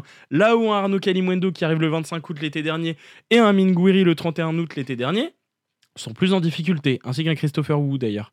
Euh, donc, euh, euh, ne faut, pas tomber sur, euh, sur, sur Blas ou sur, euh, ou sur les dirigeants d'ailleurs d'avoir recruté Blas et le fait avant, puisque Doku, on le savait qu'il allait partir. Si il restait, c'était une très grosse plus-value sportive, mais globalement, fallait partir avec l'idée que euh, et, j'étais le premier à le dire, notamment pour Lovro. Ça me fait mal parce que c'est un joueur que j'adore, mais on savait qu'il y avait des, pourquoi pas des envies de joueurs, qu'il y allait avoir des offres, etc. Donc ça a été anticipé. On recrute en plus un joueur au milieu qui est une très grande promesse euh, suisse. Euh, je crois beaucoup en ce, en ce jeune garçon que je n'ai jamais vu jouer. Mais euh, 24 matchs de Coupe d'Europe euh, à 21 ans, c'est énorme. Et euh, comme ça a été très bien dit euh, par, il me semble, alors je ne sais plus, je ne sais plus si c'était sur l'interview du Stade Rennais ou si c'était Christophe Penven qui l'a demandé en conférence, je ne sais plus. Bref, comme ça a été très bien dit, Reader, malgré son jeune âge, va pouvoir apporter sa, son expérience, puisque 24 matchs de compétition européenne à cet âge-là, euh, 24 matchs de compétition européenne, seuls 3 ou 4 joueurs de l'effectif euh, rennais en ont plus. Matic, Mandanda, Bourigeau, et je crois que c'est tout. Donc euh, franchement, c'est une très bonne plus-value. Là où, voilà, pour en revenir à mon propos de base et après je m'arrête, là où pour moi je suis un petit peu déçu, c'est que j'aurais aimé avoir un profil capable de prendre la profondeur et d'assurer la rotation. Même si on a vu un Ibrahim Salah euh, qui score euh, face à Metz, euh, c'est pas un profil à la limite du hors-jeu qui va pouvoir te permettre de changer des matchs. Là où, bien qu'ils étaient très énervants, Souleymana et Doku avaient le mérite de nous faire, d'avoir un- une toute petite étincelle où tu te dis, il y a peut-être un moment où, face à un, un Grégory Bourillon ou un, ou un Sébastien Corchier en fin de match, ça peut tiquer. Bon, Bourillon, il joue plus depuis quelques années. Mais alors, oui, je suis d'accord avec toi sur le côté étincelle. Euh, par contre, sur la prise de profondeur, et c'est un débat que j'ai eu hier encore. Oui. Et c'est pas c'est pas exactement ce qu'on a reproché à Doku de pas de jamais de ne jamais faire, de toujours partir balle, balle au pied, ballon arrêté. C'est vrai, mais toujours à la limite du hors-jeu. Après, euh, de par sa vitesse, il arrive en une accélération Voilà. à prendre la vitesse. Donc, au final, la profondeur, sa profondeur, elle est là. Euh, Là où un D'accord, Blas, là, ok. ça va plus être par des appels. Euh, tu le vois qu'il prend la profondeur par des appels ou, ou pour lui-même prendre le ballon d'ailleurs. Ou euh, alors, je n'ai plus le match. Euh, c'était peut-être bien contre Metz. Euh, quel match c'était? Euh, Léo, le match qu'on a regardé ensemble. C'était pas Metz, c'était Lens. Euh, on l'avait vu par deux fois Ludovic Blas par ses appels libérer de la place pour, pour Arnaud Calimundo devant. Donc là-dessus il est intéressant. Mais j'aurais aimé simplement un joueur dans la rotation, un bon joueur de rotation comme peut l'être Fabien Rieder dans l'idée, en tout cas d'un profil avec quand même pas mal de matchs qui pourrait être assez jeune mais capable de prendre la profondeur et de provoquer. Voilà, dans la rotation, simplement. Mais euh, rien d'alarmant pour moi. On part avec un profil de plus que l'année dernière et différent, puisque le profil de Yildirim, c'est ce que disait le, le- staff. C'est un profil qu'on n'avait pas depuis le départ de Serou Girassi. C'est un jeune joueur qu'on va pouvoir faire continuer de progresser. Euh, et c'est intéressant aussi là-dessus, puisque oui, le Stade Rennais a un très bon centre de formation, mais on peut aussi faire progresser des jeunes joueurs. C'est le cas avec euh, Dogan Alemdar du côté de Troyes, mais ça peut aussi l'être avec Reader et, et. Voilà pour mon propos. Messieurs, est-ce que vous avez quelque chose à rajouter? On s'arrête là. Non, Rien non, à rajouter, euh, si ce n'est que je, je- je souhaite beaucoup de courage aux Lyonnais là, qui sont en train de se prendre une fessée monumentale. Voilà, c'est tout. Avec Nuama sur le terrain, qui aurait pu être le joueur que tu viens de citer? 4-0 Oh. pour Paris à la mi-temps. Oh, putain, t'es sérieux? Ah ouais. Oh la vache. 4-0 ouais, pour Paris. Eh, c'est, alors- c'est- c'est une leçon, hein. c'est une leçon de fou. Ouais, mais eux, eux là, alors, je, je, je, je déteste tout ce qui est textor dans le football. Mais, Mm. Euh, drapeau blanc, je. Hache de guerre enterré pour l'instant avec mes supporters et avec Textor de mon côté en tout cas, parce que ce qu'est en train de leur faire Olas là, c'est pire que lamentable. Ah, alors je t'en prie, parce que moi j'ai pas vu ça. C'est euh, Vas-y pour le contexte. Euh, pour le contexte, bah, Olas, ça s'est pas très bien passé avec Textor, donc il a gentiment. Je crois qu'il a lui pris sa place, hein. Il y a déjà un petit moment, hein, il lui a gentiment dit, écoute, euh, là tu peux, tu peux aller voir ailleurs si si j'y suis. Euh, et depuis, en fait, absolument chaque décision euh, de Textor ou chaque, moindre fait et geste de l'Olympique Lyonnais est euh, discuté, critiqué par Olas dans les médias, à tel point qu'il il est capable de dire tout et son contraire en l'espace de, quelques semaines seulement. Là, il vient dans la journée de, de cracher sur le transfert de Barcola. Il a vendu mal au gusto l'hiver dernier, lui. C'est exactement pareil. Hmm. Euh, il a fait, il a demandé, à- il a saisi la justice. Donc, il a gelé euh, les comptes, ou en tout cas un des comptes de l'Olympique lyonnais pour 14,5 millions d'euros sur une fin de, de mercato où ça les a, ils se sont retrouvés totalement euh, dans un dé- dénuement total.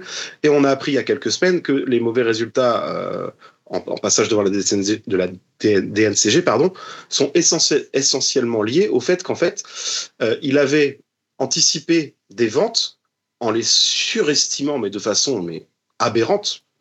notamment des ventes comme Loukeba et compagnie, et que euh, c'était c'est ça qu'il a présenté au moment de la, du rachat du club. Donc en fait, Textor, il a acheté un truc qui était voué de toute façon à aller, à aller, à aller dans le mur de la DNCG en juin. Quand en plus on connaît Mmh.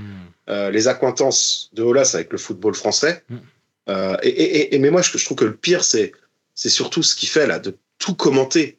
Il a dit, il a dit ce matin, je crois, qu'il aurait jamais recruté Laurent Blanc, que c'était un, un entraîneur has-been dépassé depuis plus de dix ans. Il nous a dit, il y a pas, il y a, il y a quoi, un an, un an et demi, deux ans, trois ans, que c'était son rêve d'avoir Laurent Blanc comme entraîneur à Lyon? Ce type est une horreur, D'accord. horreur, vraiment. Pour son ancien club, c'est une horreur. Bon, eh bien, on va suivre ça. En tout cas, pour eux, ça n'a pas l'air euh, hyper positif euh, ce début de saison, euh, tout comme dans la même lignée de- des saisons précédentes. Messieurs, euh, Pedro, Léo, merci beaucoup d'avoir euh, participé à cette émission. Euh, une heure et demie d'émission, ça fait plaisir pour cette rentrée. Dans le chat, merci beaucoup d'avoir participé également à cette émission. On vous souhaite une très très bonne rentrée pour bah, si, si vous faites votre rentrée demain, peut-être pour les cours, peut-être de retour de vacances ou, ou voilà. On sait, je sais qu'on a pas mal de profs aussi dans, nos commentaires. Dédicace aussi à notre Fabien National qui, qui l'est aussi, mais je sais qu'on a pas mal d'auditeurs qui sont profs. Donc petite dédicace à vous. Et puis, euh, et puis voilà. Euh, Pedro, merci beaucoup à toi d'avoir participé à cette émission. Est-ce que tu as un Merci petit mot vous. pour la fin? Euh, non, je veux pas de petits mots particuliers. Allez les rouges. C'est pas mal, c'est pas mal, ok. merci à toi Pedro et puis euh, à très Merci. bientôt. Euh, Léo, merci d'avoir participé à cette première de cette saison 8 qui est officiellement maintenant lancée. Euh, un petit message pour la fin. Merci Romain, merci Pedro, régalade de, vous retrouver. Ça faisait un petit moment et puis euh, voilà, toujours, euh, toujours aussi plaisant voilà, de discuter football. On est reparti pour une saison de plus et on espère que vous nous accompagnerez comme euh, vous l'avez fait les saisons précédentes et comme vous l'avez fait pendant cette émission-là. Donc c'est très cool. Et puis bah, je le précise d'ores et déjà, je vous ai mis le lien, petite nouveauté Radio Roison, une parmi tant d'autres qui arriveront dans le futur. La création du Discord, un nouveau, euh, nouvel échange communautaire, nouvelle, nouvelle plateforme d'échange pour la communauté. Donc vous avez le lien dans, euh, dans le chat. Donc si vous voulez nous, nous rejoindre, n'hésitez pas. On a euh, pas mal de petits monde qui, euh, qui est arrivé depuis qu'on a lancé ça en public et il y a beaucoup d'interactions. Donc il y a des réflexions pour aménager tout ça, créer, créer deux, trois petites choses à l'intérieur. Donc voilà, ça évoluera au fil de l'année. Euh, et il y a ça, il y a le retour de Rond Central qui arrivera euh, début octobre. Donc voilà, il y a beaucoup de choses qui seront annoncées par Radio Roison, mais toujours un plaisir en tout cas voilà, de parler football avec vous. Et, et puis voilà, à la semaine, euh, non pas prochaine, mais à dans deux, deux semaines, trois semaines du coup par rapport au match de Lille? Dans de- euh, oui, oui, euh, à voir effectivement avec le calendrier, tout à fait. Mais en tout cas, pas d'émission la semaine prochaine. Question Bon, c'est ça, rapide non dans les, dans les commentaires qu'on nous pose. Euh, le match de Lille, justement, vous le sentez comment? Euh, Comme lance, comme lance, comme lance. Ouais, ouais, Match ouais. Peut-être, éventuellement, peut-être un début, un début de match poussif, peut-être, et euh, euh, mais une équipe, une équipe qui va se, qui va se stabiliser. Je compte euh, évidemment sur le travail de tout le collectif et du staff pour euh, nous, nous proposer une préparation sur les deux semaines à venir, euh, bah, pour euh, voilà se mettre au mieux dans ce match-là. Mm. Mais euh, on va remporter ce match à domicile. C'est pas face à Lille qu'on va, à mon sens, rencontrer notre première défaite. Voilà. Et puis en espérant bah, avoir un jeu qui va commencer progressivement à suivre. Ok. Faut pas Euh, qu'il regarde Pedro, le match du Havre. Pedro, justement, tu, tu le vois comment? Match Un nul, peu. victoire, défaite?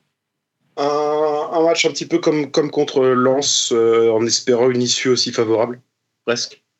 2-1, moi je pense. C'est ce que j'ai répondu à Sado Rennes dans le chat. Euh, moi je mets 2-1. 2-1 pour Rennes. Ok. Je vois plus un, un partout, deux partout, euh, Un match Avec- nul peut-être. avec peut-être un match déclic par contre. Oui, c'est c'est ce que je m'imagine aussi.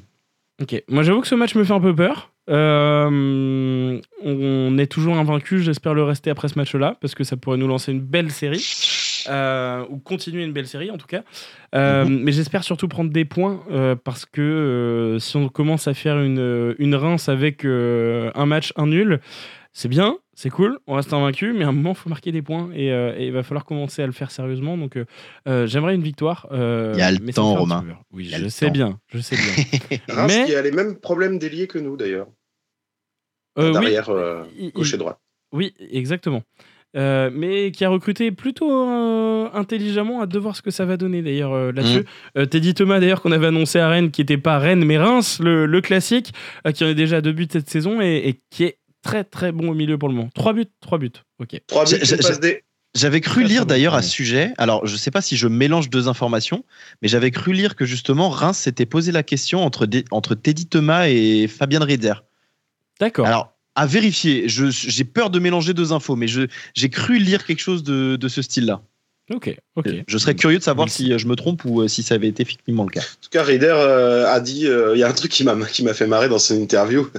Il, quand il a reçu l'offre de Rennes, il a dit, oh, je suis pas sûr. euh, C'est c'est la, tra- la- sa traduction qui est pas bonne, mais il dit, euh, je suis pas sûr de savoir faire ça ou de vouloir faire ça. ou- En fait, euh, il disait qu'il n'était pas du tout fait pour le championnat de France, puis surtout il visait le championnat d'Allemagne, et ça serait Oui. a priori après avoir regardé un ou deux de nos matchs, qu'il se serait dit, ah ouais, peut-être, ouais, Oui, exact. C'est ce qui c'est ce qu'il dit dans l'interview avec le Stade Rennais. Exact. il semble. Eh bien, écoutez, merci à toutes et tous de nous avoir écoutés ce soir. On se retrouve euh, dans, non pas la semaine prochaine, puisque c'est trêve internationale, euh, mais logiquement après Lille. Euh, la Coupe d'Europe arrivera juste derrière, donc beaucoup d'actualités. Léo, est-ce que tu veux parler trois secondes, petite promo, parce que Rond Central, ça revient bientôt. Ouais, Rond Central, ça revient bientôt. J'ai abordé euh, le, le- la question il y a quelques secondes, très brièvement. Rond Central revient, saison 2. euh, des, des, petites, des petites nouveautés, une petite adaptation de la colonne vertébrale de l'émission, des invités qui sont prospectés, qui euh, seront annoncés euh, de Des manière noms, aussi hein. qualitative que la, que la saison dernière. Donc euh, voilà, hâte de démarrer cette, euh, cette deuxième saison de Rond Central et puis euh, hâte que vous soyez euh, que vous soyez avec moi, avec mon invité, avec l'équipe de Radio Roison qui travaille euh, ardument euh, à la tâche euh, de la production de cette émission avec moi. Donc euh, voilà, rendez-vous en octobre. Je le précise par avance. Je le précise par avance. Normalement, c'est censé être le premier mercredi du mois. Sauf que là, je suis en train de me préparer tout un voyage pour aller à Villarreal. Euh, et il serait pas impossible que je parte le mercredi 4 octobre au soir. Et voilà, et voilà. Donc- Ça commence. Donc, soit, soit on démarrera en anticipé. De toute façon, tout sera bouclé normalement cette semaine, donc euh, je le Ah, saurai. le assez mec ne veut pas faire ça à l'international. Soit, soit on démarre, soit on démarre la semaine d'avant, fin septembre, soit on démarre la semaine d'après en octobre. À voir, mais euh, voilà. Je... Fais-le depuis Valence. Soit, voilà, tu le fais en Non, j'ai alors, Espagne. j'ai une idée pour Tu fais un petit détour par Séville. Romain, euh, mais ce sera, ça pourrait être sympa en Ah, contenu pour Radio Tu fais un petit, un petit détour par Séville et tu fais une émission avec Julien Escudé. Qu'est-ce que t'en penses? Ah, il va falloir, eh ben, tu me files le contact et puis on essaye. hein. Eh ben, je t'envoie ça je- direct. C'est pas une blague, un je je trahis un secret. En fin de saison, on remplit tous un petit questionnaire pour euh, débriefer un peu de notre saison Radio Roison et voir comment on peut avancer, améliorer tout. J'ai laissé, j'ai glissé un petit truc dans le questionnaire. On, on m'en a pas reparlé. J'avais une proposition fantastique pour ton émission, Léo. Je t'écoute. Il te manque un sniper. Il te faut un sniper. Il te faut un Fabrice Eboué. Euh, il te faut un voilà, tu vois, un type qui va comme ça. Je connais quelqu'un. Je connais quelqu'un de disponible. C'est pas- c'est pas- c'est- c'est- c'est com- c'est compliqué, c'est pas évident pour la mise en place de l'émission, mais on verra par la suite. On verra. Ok, ça marche. Bref, ça repart, en, ça- ça repart en octobre et on espère que vous serez derrière. Et euh, d'ailleurs, oui, euh, très bonne question de Mister Nobody. Et je voulais te poser la question, Léo. Euh, c'est qui le gars sur Twitter que t'as mis C'est le fait. Hein? Ouais, c'est le fait, c'est Enzo le fait. Mais quel contexte? Juste pas de contexte, j'avais envie de m'amuser avec l'outil l'outil intelligence artificielle de Photoshop et je me suis marré, c'est tout. Ah, le- c'est- Enzo le fait. C'est Enzo le fait, mais vous êtes biaisé par l'afro. C'est l'afro qui Donc cette photo n'existe pas? Pas du tout. Non, c'est le fait que j'ai modifié. D'accord. Ah oui, tu. Bah, en tout cas, t'as passé des bonnes vacances, ça se voit. Oh, ça m'a pris, je te jure que ça m'a pris 5 minutes. hein. Ça m'a vraiment pris 5 minutes à faire. hein. ok, ok. Mais j'avoue que je l'avais pas non plus. ouais. Et je voulais Ah, te poser la question. Euh, c'est toi le Fabrice Eboué des Côtes d'Armor, Pedro, nous dit, euh, nous dit Julien. Ben oui, Euh, sacré sosie. hein. Pour avoir expérimenté, vous fermez les yeux, c'est c'est Fabrice Eboué. Bref. Merci à toutes et à tous de nous avoir écoutés pour, pour cette rentrée. On se retrouve bientôt pour euh, le deuxième épisode du débrief. Euh, grosse dédicace à tous ceux qui sont en train de postuler pour nous rejoindre. Euh, mercato très très intéressant de la part de Radio Roison. Euh, vous êtes vraiment beaucoup beaucoup à postuler. Euh, beaucoup de filles aussi cette année et on en est très content. Euh, vous êtes quatre à avoir euh, postulé cette saison. C'est une première d'avoir autant de, filles qui participent et on en est on est content, ça montre que, les... bah, que ça avance et que là où il y a quelques années, certaines supportrices avaient peut-être un petit peu peur de soit parler en direct ou rédiger. Euh, et bah, ose maintenant, on a beaucoup de candidatures très intéressantes, donc franchement super content de tout ça. Des gros gros profils, Euh, on devrait avoir le doyen de Radio Roison aussi qui, qui nous rejoindrait. Donc, euh, donc, mais là un vrai vrai doyen. donc euh, bref, merci à toutes et tous pour, pour, vos- pour vos messages. Et Il puis, serait on pas à l'étranger? Il n'est pas à l'étranger, non, non. C'est pas Derdude. Il n'a pas postulé. Si c'est si c'est ce à quoi tu faisais référence. Ah bah ouais, je, ouais, je, je me voyais bien euh, débattre euh, à 4000 bornes de 4000 bornes d'écart. Ah, mais ce euh, sera un vrai dimanche. plaisir. Ce sera un vrai plaisir. En tout cas, bonne soirée à toutes et tous. Euh, bonne semaine. On se retrouve très bientôt sur Radio Warzone. Salut tout le monde. Ciao